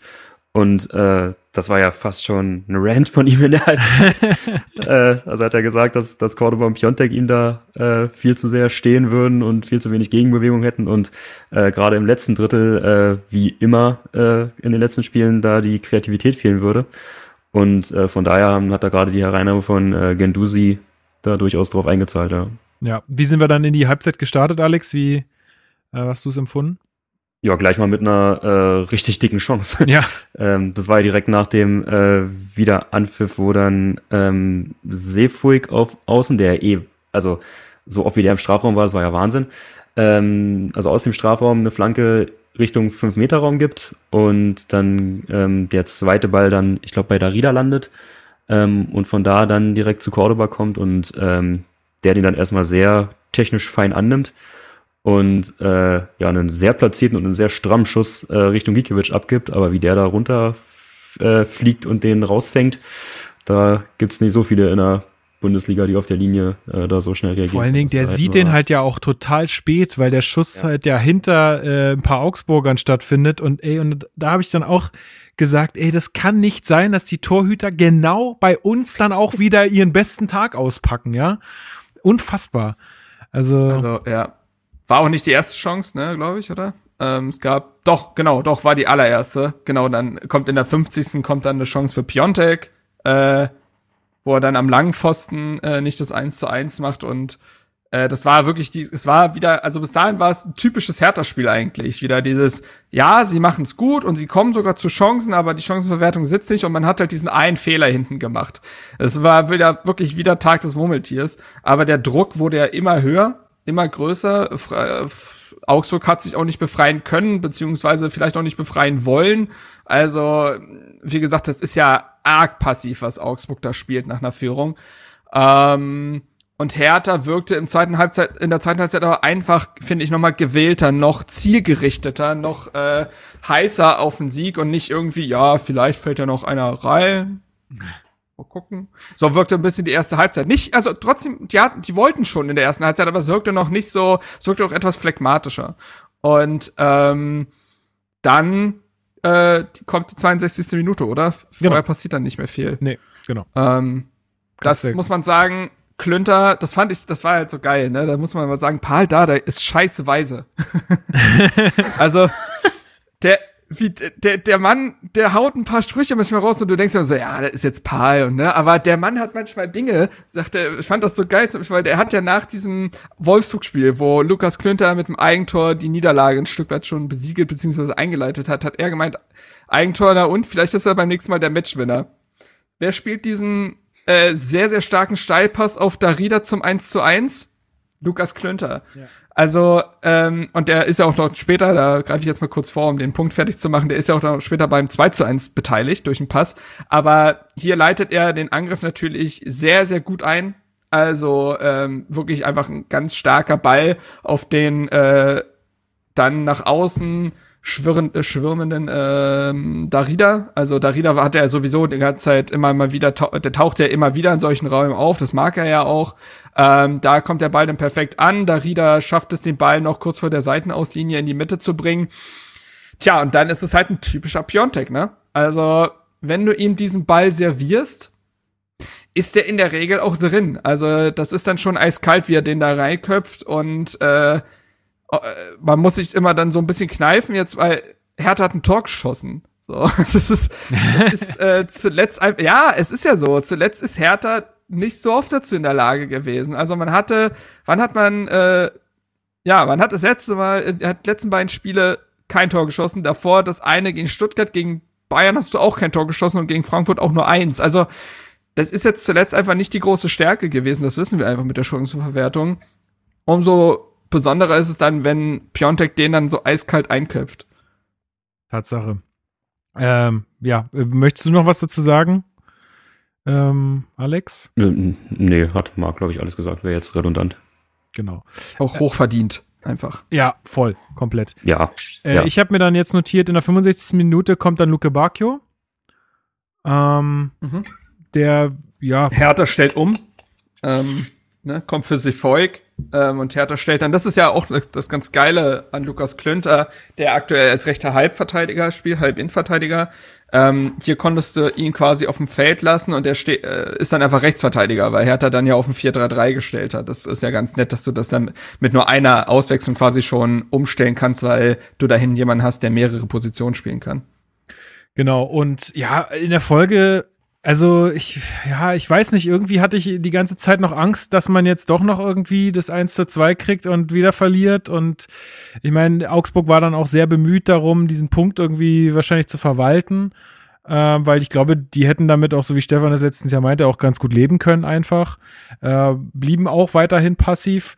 Und dann ist eigentlich, also so viel mehr nicht passiert und dann können wir eigentlich noch in die 87. Minute springen, oder? Ja, wobei, es gab noch Na. eine Chance vorher. Okay. In der 83. Das war diese erste Mhm. Chance von Luke Bacchio. Da äh, flankt Klünter in die Mitte und äh, Luke Bacchio köpft aus wenigen Metern daneben.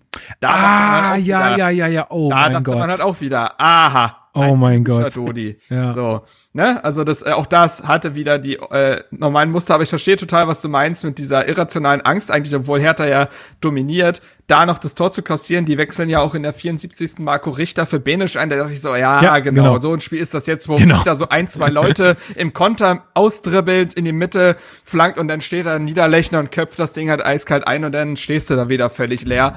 Ähm, aber dazu sollte es ja nicht kommen. Und in der 85. vor dem Tor kriegt äh, Zecke Neundorf noch eine gelbe Karte. auch so überragend.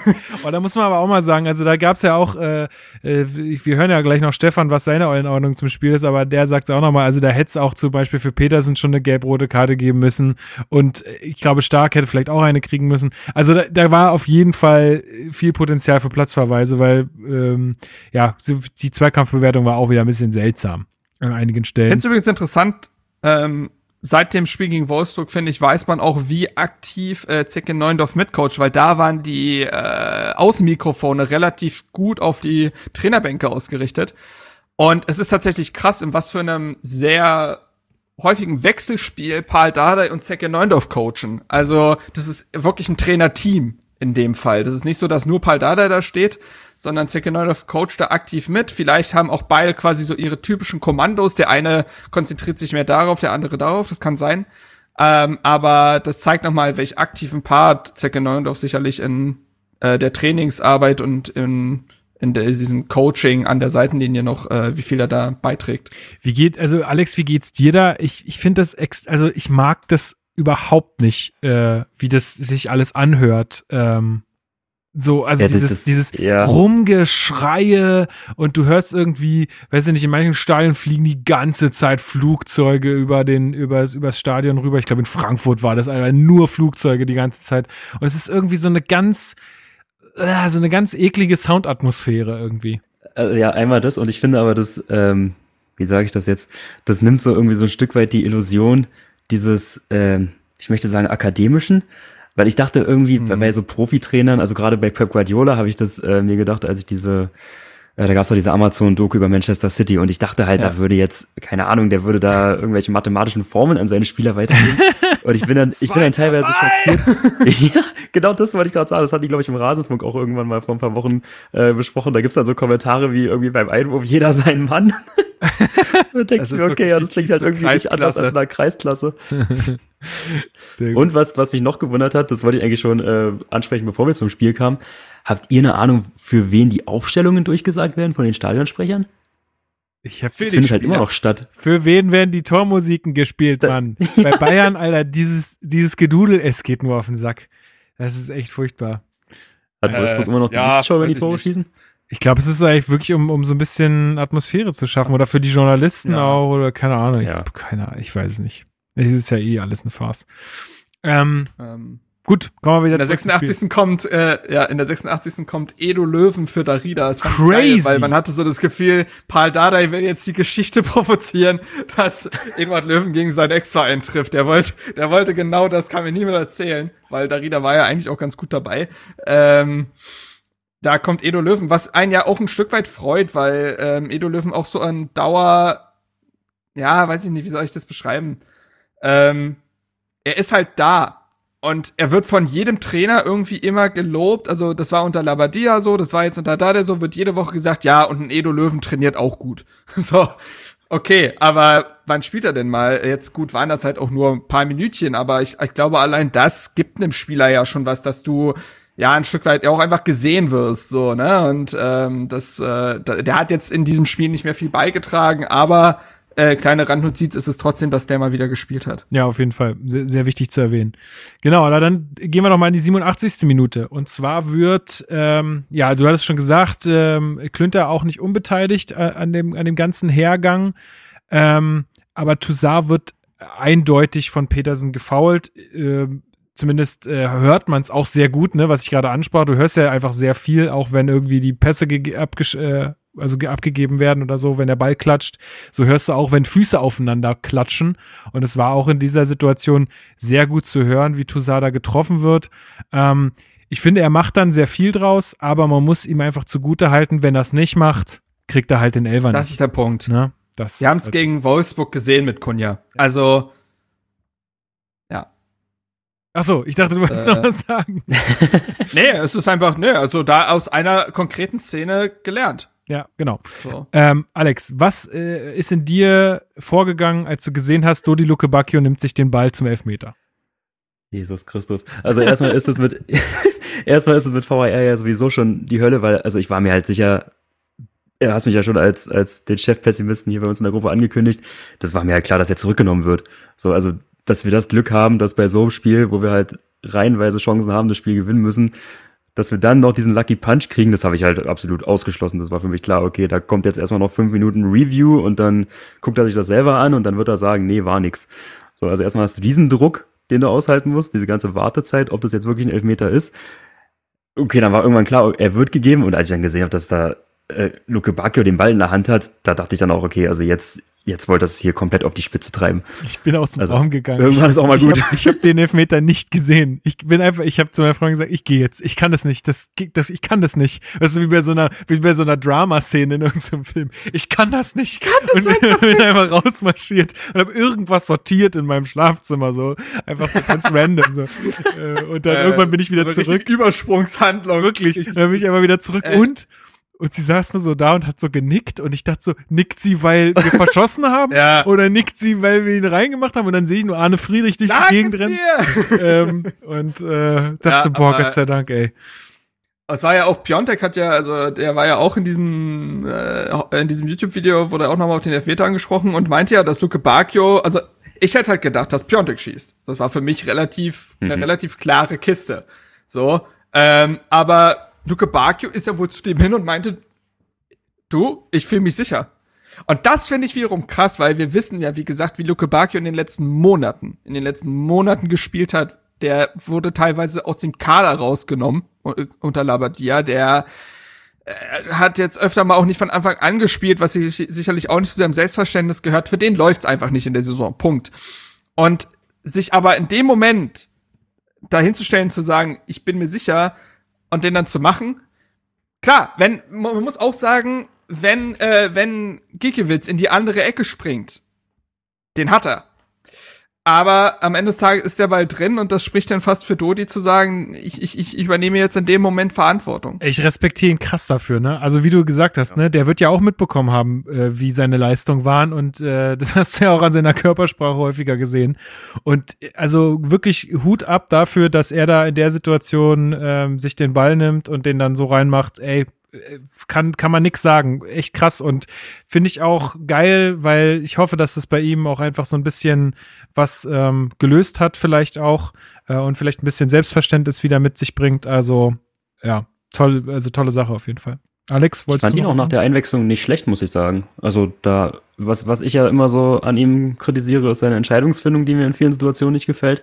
Ich finde, da hat er schon äh, ein paar Aktionen gehabt, die da sehr positiv hervorzuheben sind. Also wir haben ja vorhin diese Großchance angesprochen in der äh, 83. genau. Die leitet er ja auch erst ein durch den Lauf in äh, die Mitte, wo er zwei Spieler auf sich zieht und äh, dann ermöglicht, dass der Ball da auf den freien Klünter gespielt wird. Ähm, dann war auch davor irgendwann mal eine Szene, wo er Richtung Strafraum zieht und dann diesmal den richtigen Zeitpunkt findet, den Ball abzuspielen. Also er hat sich Vielleicht- auch in das Spiel so reingefunden. Also Ja, es war genau. durchaus auch so ein bisschen berechtigt, dass er dann in dem Moment dieses Selbstbewusstsein hat. Aber trotzdem natürlich mit den Wochen und Monaten im äh, Vorfeld, die wir von ihm kennen, da geht er halt schon Das der war nicht Puls. der Elfmeter in der in der 40. Minute, wo du sagst, wenn der jetzt nicht reingeht, Ja, haben ja. wir noch eine Genau, Halbzeit. genau, Sondern genau. Das ist die letzte Chance, sind wir mal ehrlich. Also, ähm, das ist natürlich von der Dramatik her auch, also krasses Drehbuch. Ähm, aber ja, Hertha macht dieses Tor und es ist halt ein vollkommen verdienter Sieg. Also ein paar Zahlen mal zu nennen. ne? Expected Goals waren 2,6 zu 0,4. Ähm, 17 zu 8 Schüsse, davon 7 zu 4 aufs Tor, 65% Ballbesitz, 532 zu 280 Pässe. Also, ähm, das ist eine so dermaßen klare Geschichte gewesen. Ähm, Hertha hat sich ja auch noch mal im Vergleich zur, zwei, zur ersten Halbzeit echt gesteigert. Also man hatte tatsächlich zwei, äh, 6% weniger Ballbesitz. Hätte ich jetzt auch nicht gedacht. Ich glaube aber, es lag daran, dass äh, tatsächlich äh, Augsburg sich ja, es gab so eine ganz kurze Phase in der zweiten Halbzeit, wo Augsburg sich so ein bisschen zu berappeln schien und sogar kurz in der zweiten Hälfte, in der, äh, in der gegnerischen Hälfte aufgetaucht ist. Ähm, trotzdem, man hat fünf mehr Schüsse abgegeben, äh, man hatte zwei Ecken mehr, man hatte äh, in der ersten Halbzeit hatte man nicht eine Großchance, in der zweiten Halbzeit waren es gleich drei. Also ähm, man hat sich da schon klar gesteigert und äh, dementsprechend völlig verdient diese drei Punkte mitgenommen. Und das war nicht mal eine signifikant bessere Leistung als in den letzten Spielen. Man hat sich bloß nur mal belohnt. Ja, es ist ja auch immer ein anderes Spiel, ne? Auch gegen solche Gegner ist es ja auch ein anderes Spiel. Das haben wir ja auch gesagt. Man wird jetzt halt sehen, wie sich Hertha gegen solche Gegner auch schlägt. Ich fand es auch einfach so geil, wie die ganze Bank explodiert ist, wie äh, es gibt ja auch Fotos von Anne Friedrich, wie der einfach. Also Der war kurz überm Stadiondach. Ja, also du hast gesehen, wie viel, äh, wie viel da auch abfällt von den Spielern. Ich habe mal noch die Stimmen von Stark und Klünter für euch, die nach dem Spiel äh, dazu auch noch was gesagt haben. Gar nicht in Worte fassen gerade. Also beim, beim Abpfiff war das schon äh, ein Riesenstein, der vom Herzen gefallen ist, ganz ehrlich. Äh, wir haben es in der Halbzeit schon auch gesagt, ähm, wir, wir müssen jetzt äh, vieles ändern. Wir müssen jetzt äh, auf den Sieg gehen noch. Ähm, es ist schwer, schwierig, wenn man mit 1 zu 0 dann äh, bei so einem Spiel in die Halbzeit geht. Aber die Mannschaft hat das super gemacht. Wir sind trotzdem auch äh, spielerisch ruhig geblieben in der einen oder anderen Situation, in den richtigen Momenten dann auch äh, richtig in die Zweikämpfe gekommen. Und es hat die Mannschaft dann äh, überragend noch in der zweiten Halbzeit noch umgedreht. Was für ein, was für ein Stein, äh, der da vom Herzen gefallen ist. Also wir hätten fast, fast geweint, muss man sagen, weil die letzten Wochen waren wirklich ähm, schlimm für uns. Ähm, wir haben nicht schlecht gespielt, haben nichts mitgenommen. Umso schöner war es jetzt, äh, den Dreier mitzunehmen. Ja, sind ja die Flugzeuge im Hintergrund, habt ihr gehört? Ähm, naja, äh, ja, also auch da sieht man einfach, was das, was das, ähm, ja, was da für ein Stein vom Herzen gefallen ist bei den allen und äh, richtig wichtig, sich da zu belohnen. Äh, ich würde jetzt gerne noch Stefan hören, der uns ja äh, auch seine Einschätzung zum Spiel äh, mitgegeben hat. Servus, hier ist wieder Stefan von Auf die Zirbelnuss. Ja, das war auf jeden Fall jetzt nicht das Spiel, was wir beide erwartet haben. Äh, auch nicht so defensiv vom FC Augsburg, wie der Marc schon gemeint hat, sondern äh, FCA hat halt offensiv nicht so viel hinbekommen, wie er sich vielleicht gewünscht hat. Und muss aber auch so, sehen, äh, er hat, hat die beiden Gegentore eigentlich in Kontersituationen herbeigeführt. Äh, ist natürlich der Elfmeter natürlich 2 zu 1, aber es ist, der Elfmeter selber ist ja aus einer Kontersituation entstanden und Petersen hat halt dann gerade noch so Toussaint angestupst, der dann irgendwie noch hingestolpert ist, mein Gott. Ähm, ja, aber kann auf jeden Fall jetzt nicht sagen, dass da Augsburg da großartig den Beton angerührt hat oder so. Ähm, war natürlich trotzdem nervig. Hatte nach dem 1 zu 0 eigentlich so die Hoffnung, dass wir jetzt, vor allem dadurch, dass wir es aus dem Spiel raus gemacht haben, vielleicht ein bisschen mehr läuft. Haben eigentlich eine gute erste Halbzeit gespielt und dann hat Herrlich natürlich irgendwie komplett äh, verpennt, dass man auch hin und wieder mal wechseln kann und Marc hat ja auch auf Twitter dann geschrieben, ja, jetzt stellen sie sich hinten rein und kontern. Ja, hätte ich mir auch gewünscht, wenn das der FCR gemacht hätte. Vor allem, wenn man schnelle Konterspieler nur mit Richter, Sarenin, Basset und Vargas eigentlich auf der Bank hat. Aber gut, das ist halt herrlich Fußball. Einfach nichts machen. und jetzt stehen wir da mit einer Niederlage. Ähm, ja, Schiedsrichter war auch bisschen komisch. Äh, hätte eigentlich zweimal gelb-rot geben können. irgendwie. Also für Stark gelb-rot und für Petersen eigentlich auch gelb-rot. Äh, wäre dann vielleicht auch nicht ein Sieg für euch geworden, wenn Petersen da jetzt vor, vorher rausgegangen wäre, aber nein, so ist es halt. Kann man jetzt nicht sagen, dass es super krass spielentscheidend war, aber schon wieder so komische Leistung. Naja, bis dann. Ciao. Also, äh, auch ein bisschen resignierend irgendwie. in gewissen Teilen. Also ich habe die Zahlen ja gerade vorgelesen. Ich finde schon, dass Augsburg jetzt nicht gerade sich aktiv am Spiel beteiligt hat. Die hatten jetzt nicht so viel Bock drauf. Das hatte auch Max im Rasenfunk gesagt, dass er bei Augsburg total vermisst. Du hast ja theoretisch genau, was auch äh, was auch Stefan gesagt hat. Du hast ja Konterspieler mit einem Vargas, einem Niederlechner, einem Richter, bababa. Aber du willst gar keine Konter spielen. Also Augsburg bietet sich auch überhaupt nicht, also die, die Spieler, die lauern irgendwie gar nicht, die spielen sich gar nicht erst in Situationen, woraus ein Konter entstehen könnte. Also der Ball wird dann ja einfach rausgeprügelt. So, das ist ja kein, das hat ja keine Systematik dahingehend. Also das ist ja auch okay, wenn du aus FC Augsburg sich sagst, ey, wir sind nun mal nicht die spielerisch stärkste Mannschaft, wobei ich dahingehend sagen würde, ey, ihr habt einen, ihr habt einen äh, Richter, ihr habt einen Gregoritsch, ihr habt einen Caligiuri, ähm, ich fände euch äh, spielerisch gar nicht mal so schlecht, um ehrlich zu sein.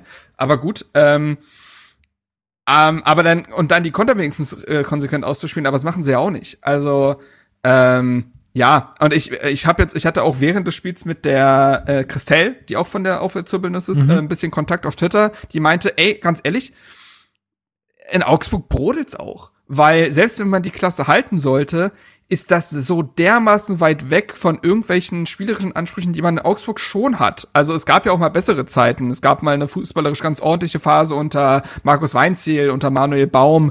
Ähm, und das, was da gerade unter Heiko Herrlich gespielt wird, boah, also destruktiver geht's ja eigentlich kaum. Und ähm, ich finde, das Spiel hat es ein Stück weit gezeigt. Klar, wie gesagt, sie hätten das 2 zu 0 machen können zwischenzeitlich. Das wäre komplett aus dem Nichts gefallen, aber die Chance war da. Ansonsten Erinnert ihr euch noch an eine, an, eine, an, eine, an eine gute Chance an Augsburg, wo man jetzt sagt, ah, da musste Rune echt eingreifen oder Nö. da war noch ein Bein von Hertha zwischen? Nö. Ähm, na, es gab einmal in der 65. so einen Schuss von Niederlechner, der dann ein bisschen rüberging. Ähm, das, okay, das war quasi ja. so, eine, so eine also ähnlich wie beim, beim 0 zu 1, wieder so eine Kopfballablage von Hahn in den Lauf und ja, wenn er den halt ein bisschen, bisschen besser trifft, dann kann er hinten einschlagen, aber ansonsten, also ich, ich habe mir halt auch gedacht, wenn das jetzt schon der aktive FCA ist, dann will ich nicht wissen, wie die sonst spielen. hm. Ja, naja, aber ey, ähm, wie gesagt, ähm, Strich drunter, Hertha gewinnt dieses Spiel absolut genau. verdient und äh, das, aber das Besondere ist daran eben, dass man sich ja auch mal belohnt, weil Hertha hätte auch ein Punkt bis drei gegen Wolfsburg verdient gehabt, hätte einen Punkt gegen Bayern verdient gehabt, gegen Leipzig. Wir können es alles wiederholen. Die Besonderheit, Besonderheit ist in dem Spiel eben, dass man sich belohnt hat. Völlig egal, wie der Gegner gespielt hat. Und so ist äh, das ist schon, das ist schon, und ist irgendwie, also wenn, wenn, also es hat so ein bisschen was von äh, steht der Tropfen höhlt den Stein, ne? Diese Mannschaft hat unter Paul Dardai in jedem Spiel dran geglaubt. So. Und hat in jedem Spiel war die Mannschaft ja, nicht nur, sie hat nicht nur mitgehalten gegen absolute Top-Gegner, ne? also außer Stuttgart waren alle Gegner in den Top 4 der Liga.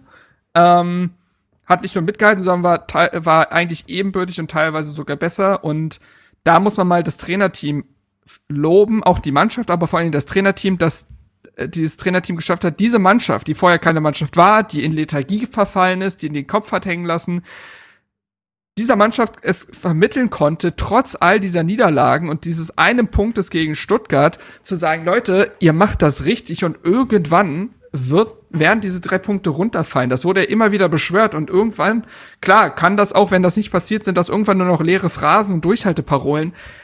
In dem Fall kann man halt sagen, dass das funktioniert hat. Und ein Fakt dazu, ich finde das nämlich echt, das hat schon wieder was von Paul Dardai hat irgendwie doch immer recht. Bei seinem Amtsantritt hat Paul Dardai gesagt, normalerweise hat ein Trainer oder braucht ein Trainer sechs Wochen Vorbereitung, um eine Mannschaft kennenzulernen, um sie auf die eigene Spielidee einzustellen. Ne? Also alle quasi ähm, Parameter so zu bestimmen, dass man am Ende da ist, wo man sein will. Das Spiel jetzt gegen Augsburg, der Sieg, war fünf Wochen und fünf Tage nach seinem Amtsantritt. Also fast sechs Wochen. Also fast sechs Wochen. Das ist halt, also, das ist halt äh, fast schon philosophisch. Also das ist schon, ähm, das äh, ist schon besonders alles irgendwie. Ja. Ähm, tatsächlich. Man redet ja auch immer so gerne vom Bayern-Dusel, ne? Also dass die Bayern immer so ein Dusel haben, die haben immer Glück und sowas. Äh, und also was, was wir ja auch immer irgendwie in den letzten Wochen ja auch mal gefallen ist, dieses Wort Spielglück. Aber das ist natürlich auch so, dass wenn du immer in dich in die selbst in diese Situation bringst, also immer wieder Chancen kreierst, dann kriegst du halt auch irgendwann mal den Elfmeter, weil dann mal irgendwo ein Bein dazwischen steht. Ja, also du wirst natürlich nie einen Elfmeter für dich bekommen, wenn du nie im gegnerischen Strafraum bist. Umso öfter du dort bist, desto höher wird die Wahrscheinlichkeit, dass sowas mal passiert. Und dieses Mal war es so. Und äh, ja, es ist schon irgendwie crazy, dass das alles so irgendwie eingetreten ist. Ähm, vor du musst halt beharrlich bleiben, ne? Genau. Du musst halt dran glauben. Und diesen Glauben, diese Beharrlichkeit, diesen Willen hat äh, das Trainerteam der Mannschaft trotz dieser absoluten Durststrecke von neun Spielen in Folge ohne Sieg trotzdem vermitteln können. So, das war ja auch, also wenn wir uns daran erinnern, Paul Dada, der nach dem Bayern-Spiel gesagt hat, nach dieser Riesenchance, die Kunja vergeben hat, stellt sich Paul Dada hin und sagt, ja, aber das ist trotzdem unser bester Spieler am Kader und in der Regel macht er den und ich bin froh, dass er da überhaupt stand. Wenn er da nicht gestanden hätte, hätte ich eher kritisiert. Dass äh, man nach Niederlagen sagt, ey, aber das hat schon vieles sehr gut funktioniert und wir werden das den äh, Spielern auch in der Videostudie nachher zeigen, was sie alles richtig gemacht haben. Darüber holst du dir ja in dieser Zeit die Erfolgserlebnisse und äh, teilweise hatte man das Gefühl, dass Paul Dada den gute Launebär spielen muss das war nie gekünstelt, aber ihr wisst, ne, diese Sprüche während der äh, äh, während dieser Durchstrecke, dass er dann Luke Barker als Känguru bezeichnet und solche Sachen, hat auch, glaube ich, teilweise ein bisschen Druck genommen oder den Spielern teilweise vermittelt, Leute, wir kriegen das schon hin. Ihr müsst nur dieser Idee folgen. Und äh, dieser Idee sind die Spieler in den letzten Wochen eindeutig gefolgt. Die Matchpläne wurden umgesetzt, der Wille war da. Und jetzt hat's gegen Augsburg halt mal gepasst. Genau. Alex, du noch was zum Spiel? Ansonsten ja, genau. also nochmal kurz, ja. ich finde, man kann es halt gar nicht genug oder nicht, nicht hoch genug wertschätzen, dass man das nach so einem frühen Nackenschlag, also wie gesagt, ne, wir, wir gehen da als Tabellen 15. in die Partie, Bielefeld noch mit einem Nachholspiel, also wir hätten jetzt irgendwie dann auch auf den Relegationsplatz rutschen können und dann gegen eine Mannschaft, die du ja theoretisch mit einem Sieg auch noch wieder mit in den Abstiegskampf so ein bisschen hineinziehen kannst, dann nach einem frühen 0 zu 1 da so Moral zu beweisen das zollt dann, also da muss man Respekt zollen. Ich hatte auch vor dem äh, Spiel im Vorbericht die Frage aufgemacht, äh, kann Hertha Abstiegskampf und dass die Mannschaft die Antwort in dem Spiel geben muss. Und also können wir unterstreichen, ja, die Mannschaft kann Abstiegskampf. Ja, würde ich ganz, ganz genauso sehen. Gut. Ähm, ganz kurz, Paul Dardai sagt ja zum Spiel auch noch, äh, also er hat äh, quasi das kurz zusammengefasst, wie die, so die Stimmungslage in dem Team war. Er meinte, der psychische Druck war groß, da haben viele verkrampft, da hatte ich schon ein schlechtes Gefühl. So war dann auch, so war es dann auch in der ersten Halbzeit. Also er sprach ja davon, dass die Trainingswoche von Montag bis Donnerstag eigentlich richtig gut war. Und am Freitag hast du bei den allen gemerkt, oh. Ja, da jetzt, kündigt jetzt, sich so langsam äh, das Spiel an. Ja, ja, total. Hat er ja gemeint. Also das war ein ganz anderes Training plötzlich. Ähm, er hat dann in der Pause, in der Halbzeitpause ruhig analysiert, nicht gebrüllt, hat einfach durch Videoszenen und so weiter gezeigt, was man besser machen kann, hat dann diese zwei Umstellungen vorgenommen und hat zu denen gesagt, Männer, schlimmer als jetzt kann es eh nicht mehr kommen. Also schlimmer als mit einem 0 zu 1 ins Rückstand in genau der Situation, die Alex gerade noch so beschrieben hat. Ja, das, ähm, und ähm, übrigens hat er genau diesen Satz übrigens auch verwendet, äh, Alex, die Mannschaft kann Abstiegskampf offensichtlich. Mhm. So, und äh, die hat Rückgrat bewiesen, und ähm, ist fleißig geblieben und ja, da ähm, das hat jetzt halt dann zum Sieg geführt und äh, er Pardal meinte halt, ne, dass das dieser Sieg auch sowas wie ein Weckruf sein kann. Das, ich glaube, das ist auch ganz wichtig, diese, diese Mannschaft, also nichts ist, nichts ist wertvoller, das hat ja auch schon Labadia immer beschworen, als so ein Sieg. Nichts tut dieser Mannschaft mehr gut, gibt äh, eine breite Brust, wirkt als Kleber zwischen den einzelnen Spielern als Erfolg. Und zu, zu sehen, dass die Idee vom Trainer nicht nur leichte Erfolge erzielen kann, sondern auch für drei Punkte reichen kann, tut dieser, dieser, diesem Glauben und dieser, dieser, ähm, ja, diesem Glauben einfach sehr, sehr gut und dieser Überzeugung. Und ich glaube, das wird der Mannschaft jetzt krass viel gegeben haben, weil dieses ganze Umfeld, das Trainerteam, die Spieler, die haben alle ein Erfolgserlebnis gebraucht. Ja, aber nichtsdestotrotz ist man noch nicht, äh, noch lange nicht raus, zumal jetzt auch ein nein, echt äh, schwerer nein. Block an Spielen noch ansteht. Ähm, und dann kommen wir mal äh, zum Ausblick. Am Wochenende wird wieder Fußball gespielt. Wer macht ja. das Rennen? Ich weiß gar nicht, wer spielt denn überhaupt? Ja, wer spielt denn überhaupt? Also ich würde mal sagen, äh, Hertha BSC spielt gegen den BVB. Ähm, und wir haben dazu uns eine kleine Einschätzung geholt, äh, Marc, von deinem Podcast-Kollegen Julius Eid, der uns, äh, der ja be bekennender BVB-Anhänger ist. Podcast-Klögelei. Genau. Und äh, der hat uns mal geschildert, wie das, wie er das aus äh, BVB-Sicht sieht. Ja, hallo, Julius Eid hier. Äh, und das ist meine kleine Einschätzung zum kommenden Duell des BVB, der ja gegen eure Hertha ran muss, die im Gegensatz zum BVB am letzten Bundesligaspieltag ja auch tatsächlich unter Dade dann den ersten Sieg einfahren konnte. Also das ist schon mal aus unserer Sicht dann vielleicht die schlechte Nachricht. Dazu kommt, dass man natürlich eine englische Woche vor sich hat, jetzt mit dem Champions League-Spiel gegen Sevilla. Die Ausgangslage ist ganz gut, aber ja, ausgeschlossen, dass es da eine schlechte Nachricht gibt, ist es auch nicht hundertprozentig. Das macht es natürlich äh, noch so ein bisschen unwegbar, die komplette Ausgangslage vorherzusehen jetzt am Montagmorgen. Aber vom Ding her glaube ich tatsächlich, dass es ein recht enges Spiel werden könnte. Und das sage ich ungern. Aber der BVB hat ja seit Ewigkeiten Probleme gegen Gegner, die kompakt und tief verteidigen, die sehr diszipliniert zu Werke gehen. man hat da immer noch wenig Möglichkeiten gefunden, diese Gegner auseinanderzuspielen. Das ist wirklich die ganz große Schwäche des BVB in vielen, vielen Jahren gewesen. Intensive und enge Spiele sind auch nicht unbedingt immer die Spezialität. Jetzt gab es in den letzten Wochen einen kleinen Aufschwung in der Form. Und das lag vor allen Dingen eben auch an Spielern wie Guerrero und vor allen Dingen auch Jaden Sancho, der natürlich auch eine individuelle Klasse mitbringt, die dann eben genau in solchen Spielen sehr wichtig sein kann, die dann eben dafür sorgt, dass er sich in 1 gegen 1 Situationen durchsetzen kann und man mal diese Lücken findet, die sehr schwer zu finden sind. Und das dieser Spieler jetzt mindestens für das Sevilla-Spiel und so wie es aussieht, wohl auch gegen die Hertha fehlen wird. Das ist ein weiterer herber Schlag, denke ich. Da muss man auf jeden Fall auch äh, davon ausgehen, dass es Dortmund nochmal schwerer fallen wird, sich gegen die Hertha da wirklich durchzukombinieren. Und das ist eben der ausschlaggebende Punkt, warum ich tatsächlich mit einem relativ engen Duell rechne. Natürlich ist die individuelle Klasse von Dortmund groß und ähm, Berlin spielt jetzt auch nicht unbedingt die beste Saison. Da muss man, glaube ich, auch ehrlich sein, wenn ihr weiß nicht, ob ihr es gerne in eurem Podcast hört, aber äh, so ist es nun mal. Und ich glaube, am Ende werden wir da wirklich ein Spiel sehen, wo es auf die äh, wo es so auf rudimentäre Sachen ankommt, wie zum Beispiel Standardverteidigung bei Dortmund. Das werden die Möglichkeiten für die Hertha sein, die natürlich im Moment Gerade auch die 100 Ecken, die man nicht verwertet hat oder noch mehr sind es vielleicht seit dem Wochenende. Das ist auf jeden Fall eine Sache, da muss Dortmund wachsam sein und eben versuchen, diese Chancen, die Hertha bekommen wird, es werden nicht viele sein. Ich gehe davon aus, dass schon im, eben Dortmund oft den Ball, viel den Ball haben wird. Aber da muss Dortmund wachsam sein und dann eben selber auch die individuelle Klasse wahrscheinlich brauchen, gute Momente, vielleicht ein Moderhut und, oder eben über allem stehend Erling Haaland, der dann eben mit einem guten Moment vielleicht für den Siegtreffer sorgen kann. Hoch wird's wahrscheinlich nicht, es wird eng werden, es wird intensiv werden.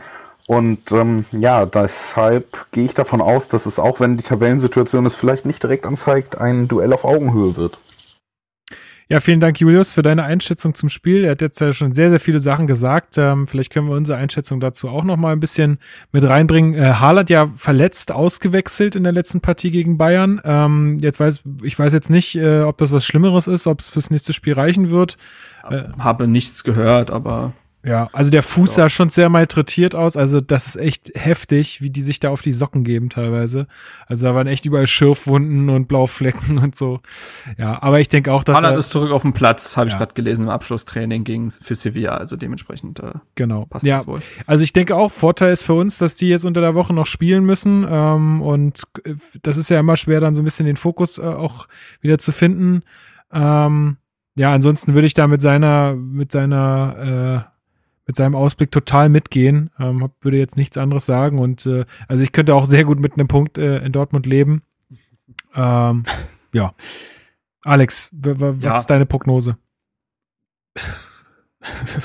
Fragst du mich das wirklich? ja, wir wollen so zuversichtlich. Die, die, Pessimisten. Ich habe ja nur gesagt, dass ich mit dem Unentschieden leben könnte. Ich sage ja nicht, dass es so kommt. Aber also natürlich wird es schwer und natürlich ist BVB eine mega gute Mannschaft und dass die sich jetzt auch wieder ein bisschen mehr gefunden haben, hat er ja auch schon ausgeführt. Also äh, ja. Ja, also ja. Klar, dass Jane Sancho ausfällt, ist natürlich eine, das ist ein richtig starkes Argument. Vielleicht. Ähm, keine Frage. Ja, also so wie ich das gelesen hatte, war es schon relativ, so, relativ okay, dann. unwahrscheinlich, dass er spielen wird. Ähm, das wäre natürlich ein richtiges Fund. Trotzdem muss ich sagen, für uns reicht es immer noch. Ähm, ja, also mit dem Punkt könnte ich sehr gut leben. Ich gehe leider nicht davon aus, dass es so kommen wird, aber na gucken wir mal. Naja, ich gehe da so ein bisschen mit Paldade auch mit, der gesagt hat, wir fahren mit einem Plan nach Dortmund, jede Mannschaft hat gegen uns geschwitzt, wir werden uns gut vorbereiten, warum sollen wir keinen Punkt mitnehmen? Also ich habe ja die Spiele angesprochen gegen Bayern und Co., wo Hertha sehr nah dran war an einem Punktgewinn. Also da muss man sich ja nicht kleiner machen, als man ist. Das ist in einigen dieser Partien äh, möglich gewesen. Hertha fährt jetzt eben auch mit einer breiten Brust dann nach Dortmund, ne? Das, äh, das kommt oben drauf, dass ein Piontek und so weiter vielleicht auch einfach jetzt dann vielleicht auch mal, dass dann äh, durch so einem Sieg auch ein bisschen mehr Spielglück dazu kommt. Äh, verletzte Spieler, weiß ich noch nicht, ob jetzt ein Kedira, ein Kunja und Radonjic, ob es da für irgendwen reichen wird, aber ein Derosun wird sicherlich auch mitfahren, der jetzt noch nicht dabei war, aber äh, wo das ja eigentlich ganz gut aussieht. Äh, der ist ja wieder Mannschaftstraining dabei, hast also auch nochmal so eine andere Komponente vielleicht in dem Spiel, die du einwechseln kannst. Der tut Hertha mit seinem Trickreichtum und seiner Schnelligkeit auch gut. Und ja, dementsprechend ähm, glaube ich auch, was Julius gesagt hat, dass das ein enges Spiel wird, dass äh, Dortmund Probleme haben wird, wenn sie die Basics nicht auf den Platz bringen, weil die hat Dada dieser Mannschaft wieder echt eingeimpft, ne? Was das Spiel gegen den Ball angeht, den Kampf angeht, den Willen angeht, die Disziplin angeht. Ähm, ich hoffe, dass jetzt bei Toussaint nichts Schlimmeres rauskommt. Der hatte ja dann den Knöchel, der an dem Petersen ihn getroffen hatte, so bandagiert. Äh, aber ich habe dahingehend auch noch nichts gehört. Äh, sein Ausfall würde zum Beispiel echt schwer wiegen, glaube ich. Ich fand den gegen, wir haben jetzt auch keine Einzelkritik in, so, in dem Sinne gegen Augsburg jetzt gemacht, aber ich fand den schon richtig gut ähm, gegen Augsburg und finde den mit jeder Woche, mit jedem Spiel besser und dominanter. Und es ist irgendwie, er hat halt wirklich diese Shellbrett-Vibes, ne, dieses, dieses Kampfschwein irgendwie. Und ja, dementsprechend glaube ich auch, dass es ein enges Spiel wird. Und ähm, da der hat's gesagt, Augsburg war kein Endspiel, das war ein Spiel und man muss weiter punkten, um sich zu befreien. Und die Saison ist noch lang. Aber ich habe es ja vorher, äh, letzte Folge auch gesagt, wenn man jetzt aus diesen drei Spielen vor der Länderspielpause Augsburg, Leverkusen, Dortmund ähm, so ungefähr vier Punkte holt, ist man im Soll. Und Würde ich auch äh, das sehe ich gegeben, dass man das, dass man das entweder gegen Dortmund oder gegen Leverkusen auch schaffen kann. Ja, wichtig wird jetzt auch unter der Woche Mittwoch, glaube ich, spielen dann noch Bremen gegen, äh, Bremen gegen äh, Arminia Bielefeld. Ich werde es in meiner Arbeitsschicht äh, komplett sehen. Ich freue mich. Ja, ne, ich werde es mir, glaube ich, auch angucken. Ist ja sehr interessant für uns dann doch. Also Bremen sollte dann schon gewinnen, damit Arminia Bielefeld da nicht noch mehr Punkte sammelt, die ja jetzt auch gegen Union gar nicht so ein mega schlechtes Spiel gemacht haben. Also es war, es war ein sehr zähes und langweiliges Spiel an sich. Also ich sehe zum Beispiel auch äh, Union mittlerweile, wenn wir jetzt weiterhin gute Leistung abliefern und Union in der auf dem Level bleibt, äh, wird das auf jeden Fall eine ausgeglichene Kiste. Also die, die haben es gerade auch recht Derby schwer. meinst jetzt? Ja, genau. Ähm, Okay, ja, ich dachte, Hertha, komm noch mal ran. nee, ach, nee, nee, nee, nee. Äh. Das wird wohl nicht. nee, aber äh, Bielefeld hat ja äh, Trainer gewechselt, ne? Genau, Äh, genau. von Uwe Neuhaus hin zu Frank Kramer. Interessant ist dahingehend natürlich, dass äh, im ersten, also äh, Arne Meyer, ne, wenn wir da kurz zu kommen, Arne Meyer unter Uwe Neuhaus ja die letzten Male nicht mal mehr im Kader gewesen. Ja, und der Frank Kramer spielt er gleich mal von Anfang an und macht 80 Minuten. Also ähm, War wohl jetzt nicht so mega überragend, aber Ich hab's, ja, Er aber war wohl auch kein schlechter Auftritt. Er hat die Bälle wohl ganz gut verteilt, das, was er halt kann. Aber klar, nach so langer Zeit, wo du auch gar nicht gespielt hast, kannst du jetzt auch keine Wunderdinge erwarten. Aber ist gut ist ja zumindest, dass er spielt. Er sollte jetzt der Arminia aber vielleicht in der Saison nicht mehr allzu viel helfen. nee, bitte nicht. Genau. Ähm, gut, dann würde ich sagen, sind wir auch mit dem Ausblick durch. Ähm, wenn wir jetzt sonst nichts mehr zum Sportlichen haben, würde ich zu unserem kleinen Sonderteil der Sendung noch überleiten. Ähm, also sagt mal ruhig, wenn ihr noch was habt. Ansonsten. Nee, Äh, gut. nee, ähm, ich freue mich schon die ganze Woche drauf. Ja, okay. Also, ich leite das Ganze mal ein bisschen ein. Und zwar, ähm, ich weiß gar nicht, wie ich drauf gekommen bin. Ich glaube, es äh, hat so ein bisschen damit zu tun, wir haben ja so eine interne WhatsApp-Gruppe, also die ist quasi so für, für mich, für die Orga. Naja, obwohl mittlerweile ist es auch keine Orga-Gruppe mehr. Ach, sind wir Aber- mal ehrlich. Aber da sind eigentlich nur Leute drin, die quasi hier im Podcast auch mit dabei sind häufig. Äh, und da tauschen wir uns halt auch, auch zu Hertha aus äh, und halt auch zu sehr vielen anderen Themen, zum Beispiel Hip-Hop oder Musik im Allgemeinen. Und irgendwie habe ich gerade Hip-Hop, wie der letzte Boomer gesagt hat, wie dieses Hip-Hop. Alter, was soll ich sagen? Rap-Music oder keine Ahnung?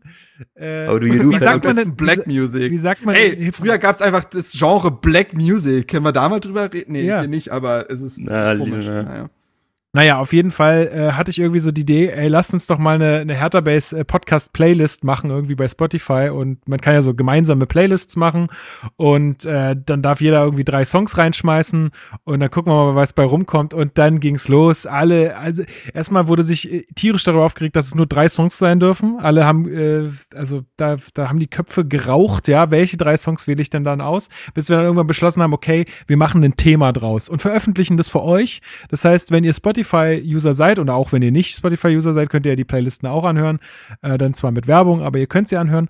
Ähm, genau, haben wir euch eine äh, Hertha Base Podcast Auswärtsfahrt ähm, Playlist gestaltet. Das bedeutet, es sind äh, von jedem von uns, oder nicht von allen, aber von vielen von uns, drei Songs, die wir sozusagen auf einer Auswärtsfahrt spielen würden. Ja, da musst du dich jetzt aber ranhalten, wir wollen, wir wollen die jetzt vorstellen, Marc. Ne? Also du musst Ja, jetzt ja, ja, festlegen. ja, mach ich doch.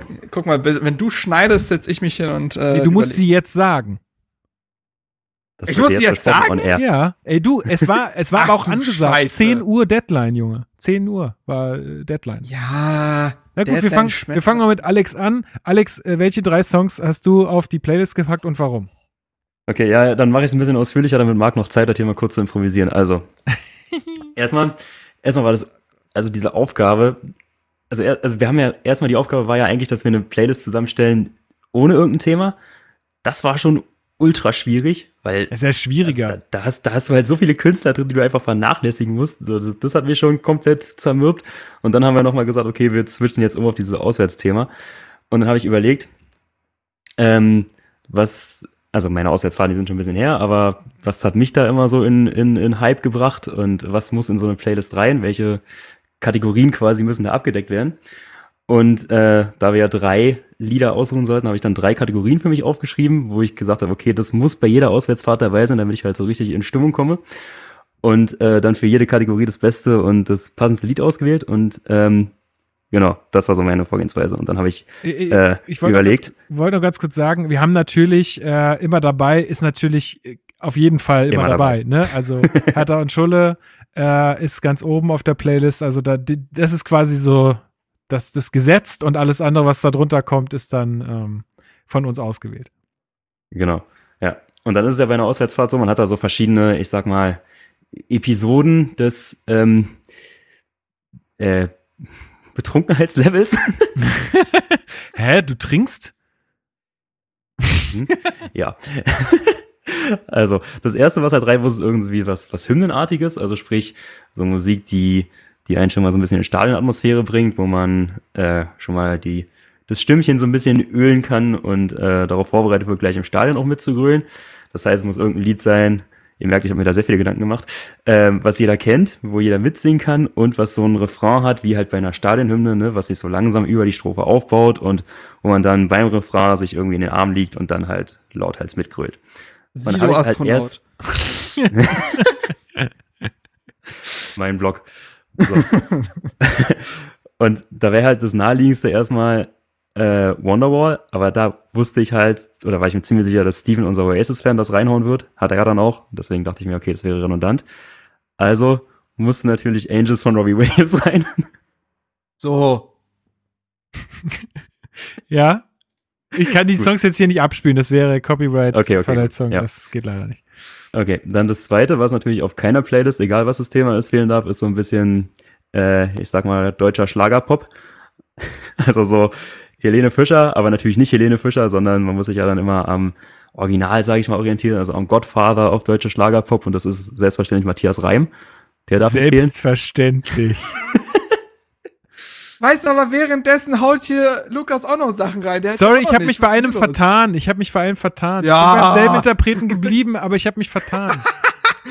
Sehe ich plötzlich, wie sich die Playlist hier live verändert. Ja, das ist wirklich der Doppelmoral hier. Schlimm. Ja, ich mache mir jetzt zwei Wochen Vorbereitung und ihr macht es in letzter Ey, Sekunde. ich, ich, eine ich, lausige Vorbereitung hier. Ey, ich bin gleich ganz transparent. Ja, ja. Ähm, und dann der dritte Teil, da dachte ich mir, okay, du brauchst ja noch irgendwas, wenn die Lampen schon völlig ausgeknipst sind und du dann so kurz vor Endstation bist und nicht mehr äh, dir so viel Text merken kannst. Also brauchst du irgendwas, was möglichst wenig Text hat und möglichst äh, viel Beat, wo gesagt Beat, keine Melodie.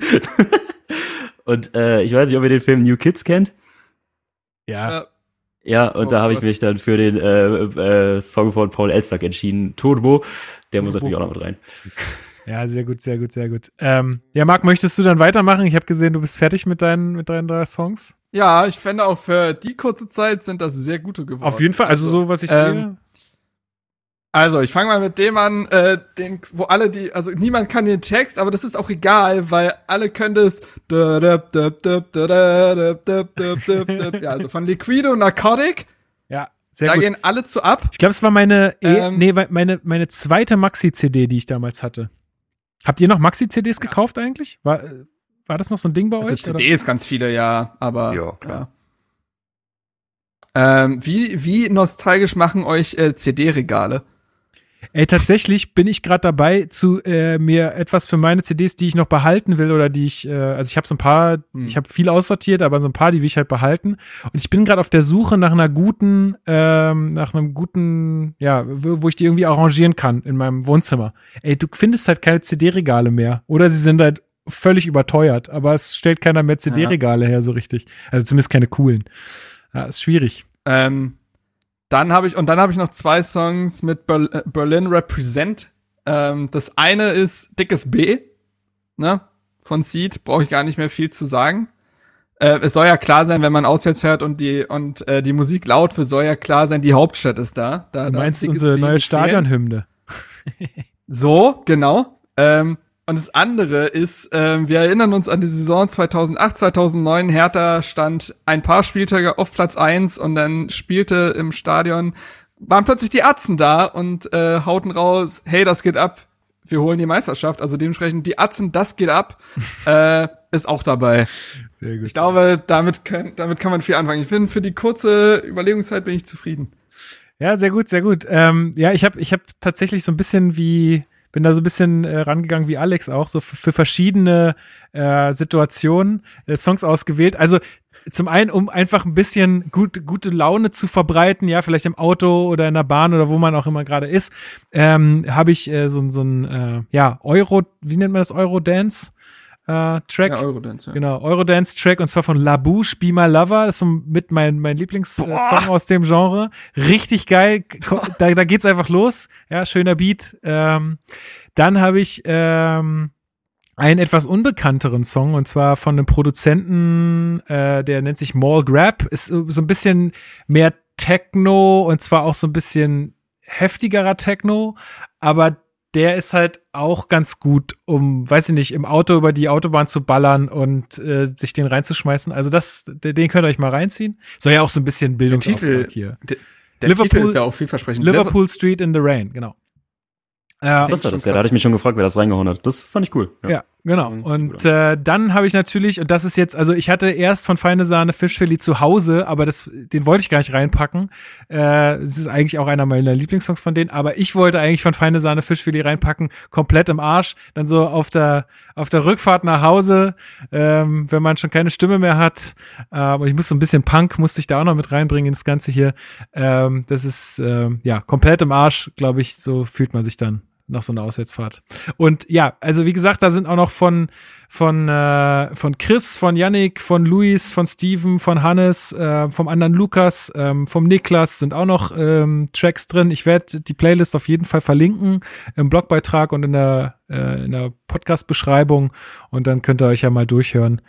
Äh, ja, und vielleicht so ein bisschen in Erinnerung schwelgen, wie so eine Auswärtsfahrt vor ein paar vor ein paar Monaten, vor einem Jahr, vor ja, anderthalb Jahren ausgesehen hat. Und vielleicht auch aussehen wird. Ey, ich sage euch Leute, wenn wir das erste Mal eine Auswärtsfahrt machen, da wird die gepumpt, die Playlist. Das wird wild. Das wird wild. Gut, äh, ich glaube, dann haben wir es für diese Woche. Was sagt ihr? Habt ihr noch irgendwas, was wichtig war? Nee, wir hören auf dem Höhepunkt auf. Sehr gut, alles klar. Dann äh, könnt ihr euch jetzt die Playlist anmachen und äh, durchs Wohnzimmer äh, dancen äh, und noch ein bisschen die drei Punkte feiern. Und ansonsten, ja, bleibt schön zu Hause, tragt eure Masken, reduziert trotz irgendwelcher etwaigen Lockerungen äh, eure Kontakte. Die Zahlen gehen wieder hoch, man sieht's. Es wird äh, jetzt nicht alles besser, nur weil die Politik es uns verspricht. Ähm, schaut da einfach noch ein bisschen weiter drauf, ist wichtig. Und teilt den Podcast gerne mit Freunden, Familie, Bekannten, was auch immer. Schreibt uns Mails zu allem, was wir hier gesagt haben, wenn ihr anderer Meinung seid oder ihr Ideen habt oder Anregungen. Äh, oder vielleicht auch Ideen für Einspieler ähm, vor der Sendung. Also ich bin da, äh, ist immer gern willkommen. Dann, ähm, ja, Alex, bereite dich auf deine letzten Worte vor.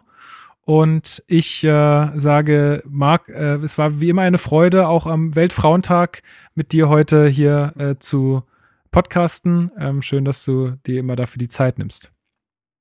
Aber wie immer, doch immer gerne. Und äh, jetzt bin ich gespannt, was Alex uns noch sagen wird. Macht's gut, bis nächste Woche. Ciao, ciao. Bis dann. Ähm, ja, ich habe mal wieder ein bisschen in der Statistikkiste gekramt und muss da mal Werbung in eigener Sache machen. Nämlich äh, der letzte Sieg vor dem Spiel gegen Augsburg war gegen Schalke und äh, coolerweise war da auch ich der Gast, der das mit euch besprechen durfte. Also wir reden ja jetzt viel von Ritualen und so weiter und was können wir denn tun, um Hertha aus der Abstiegsbedrohung zu bringen?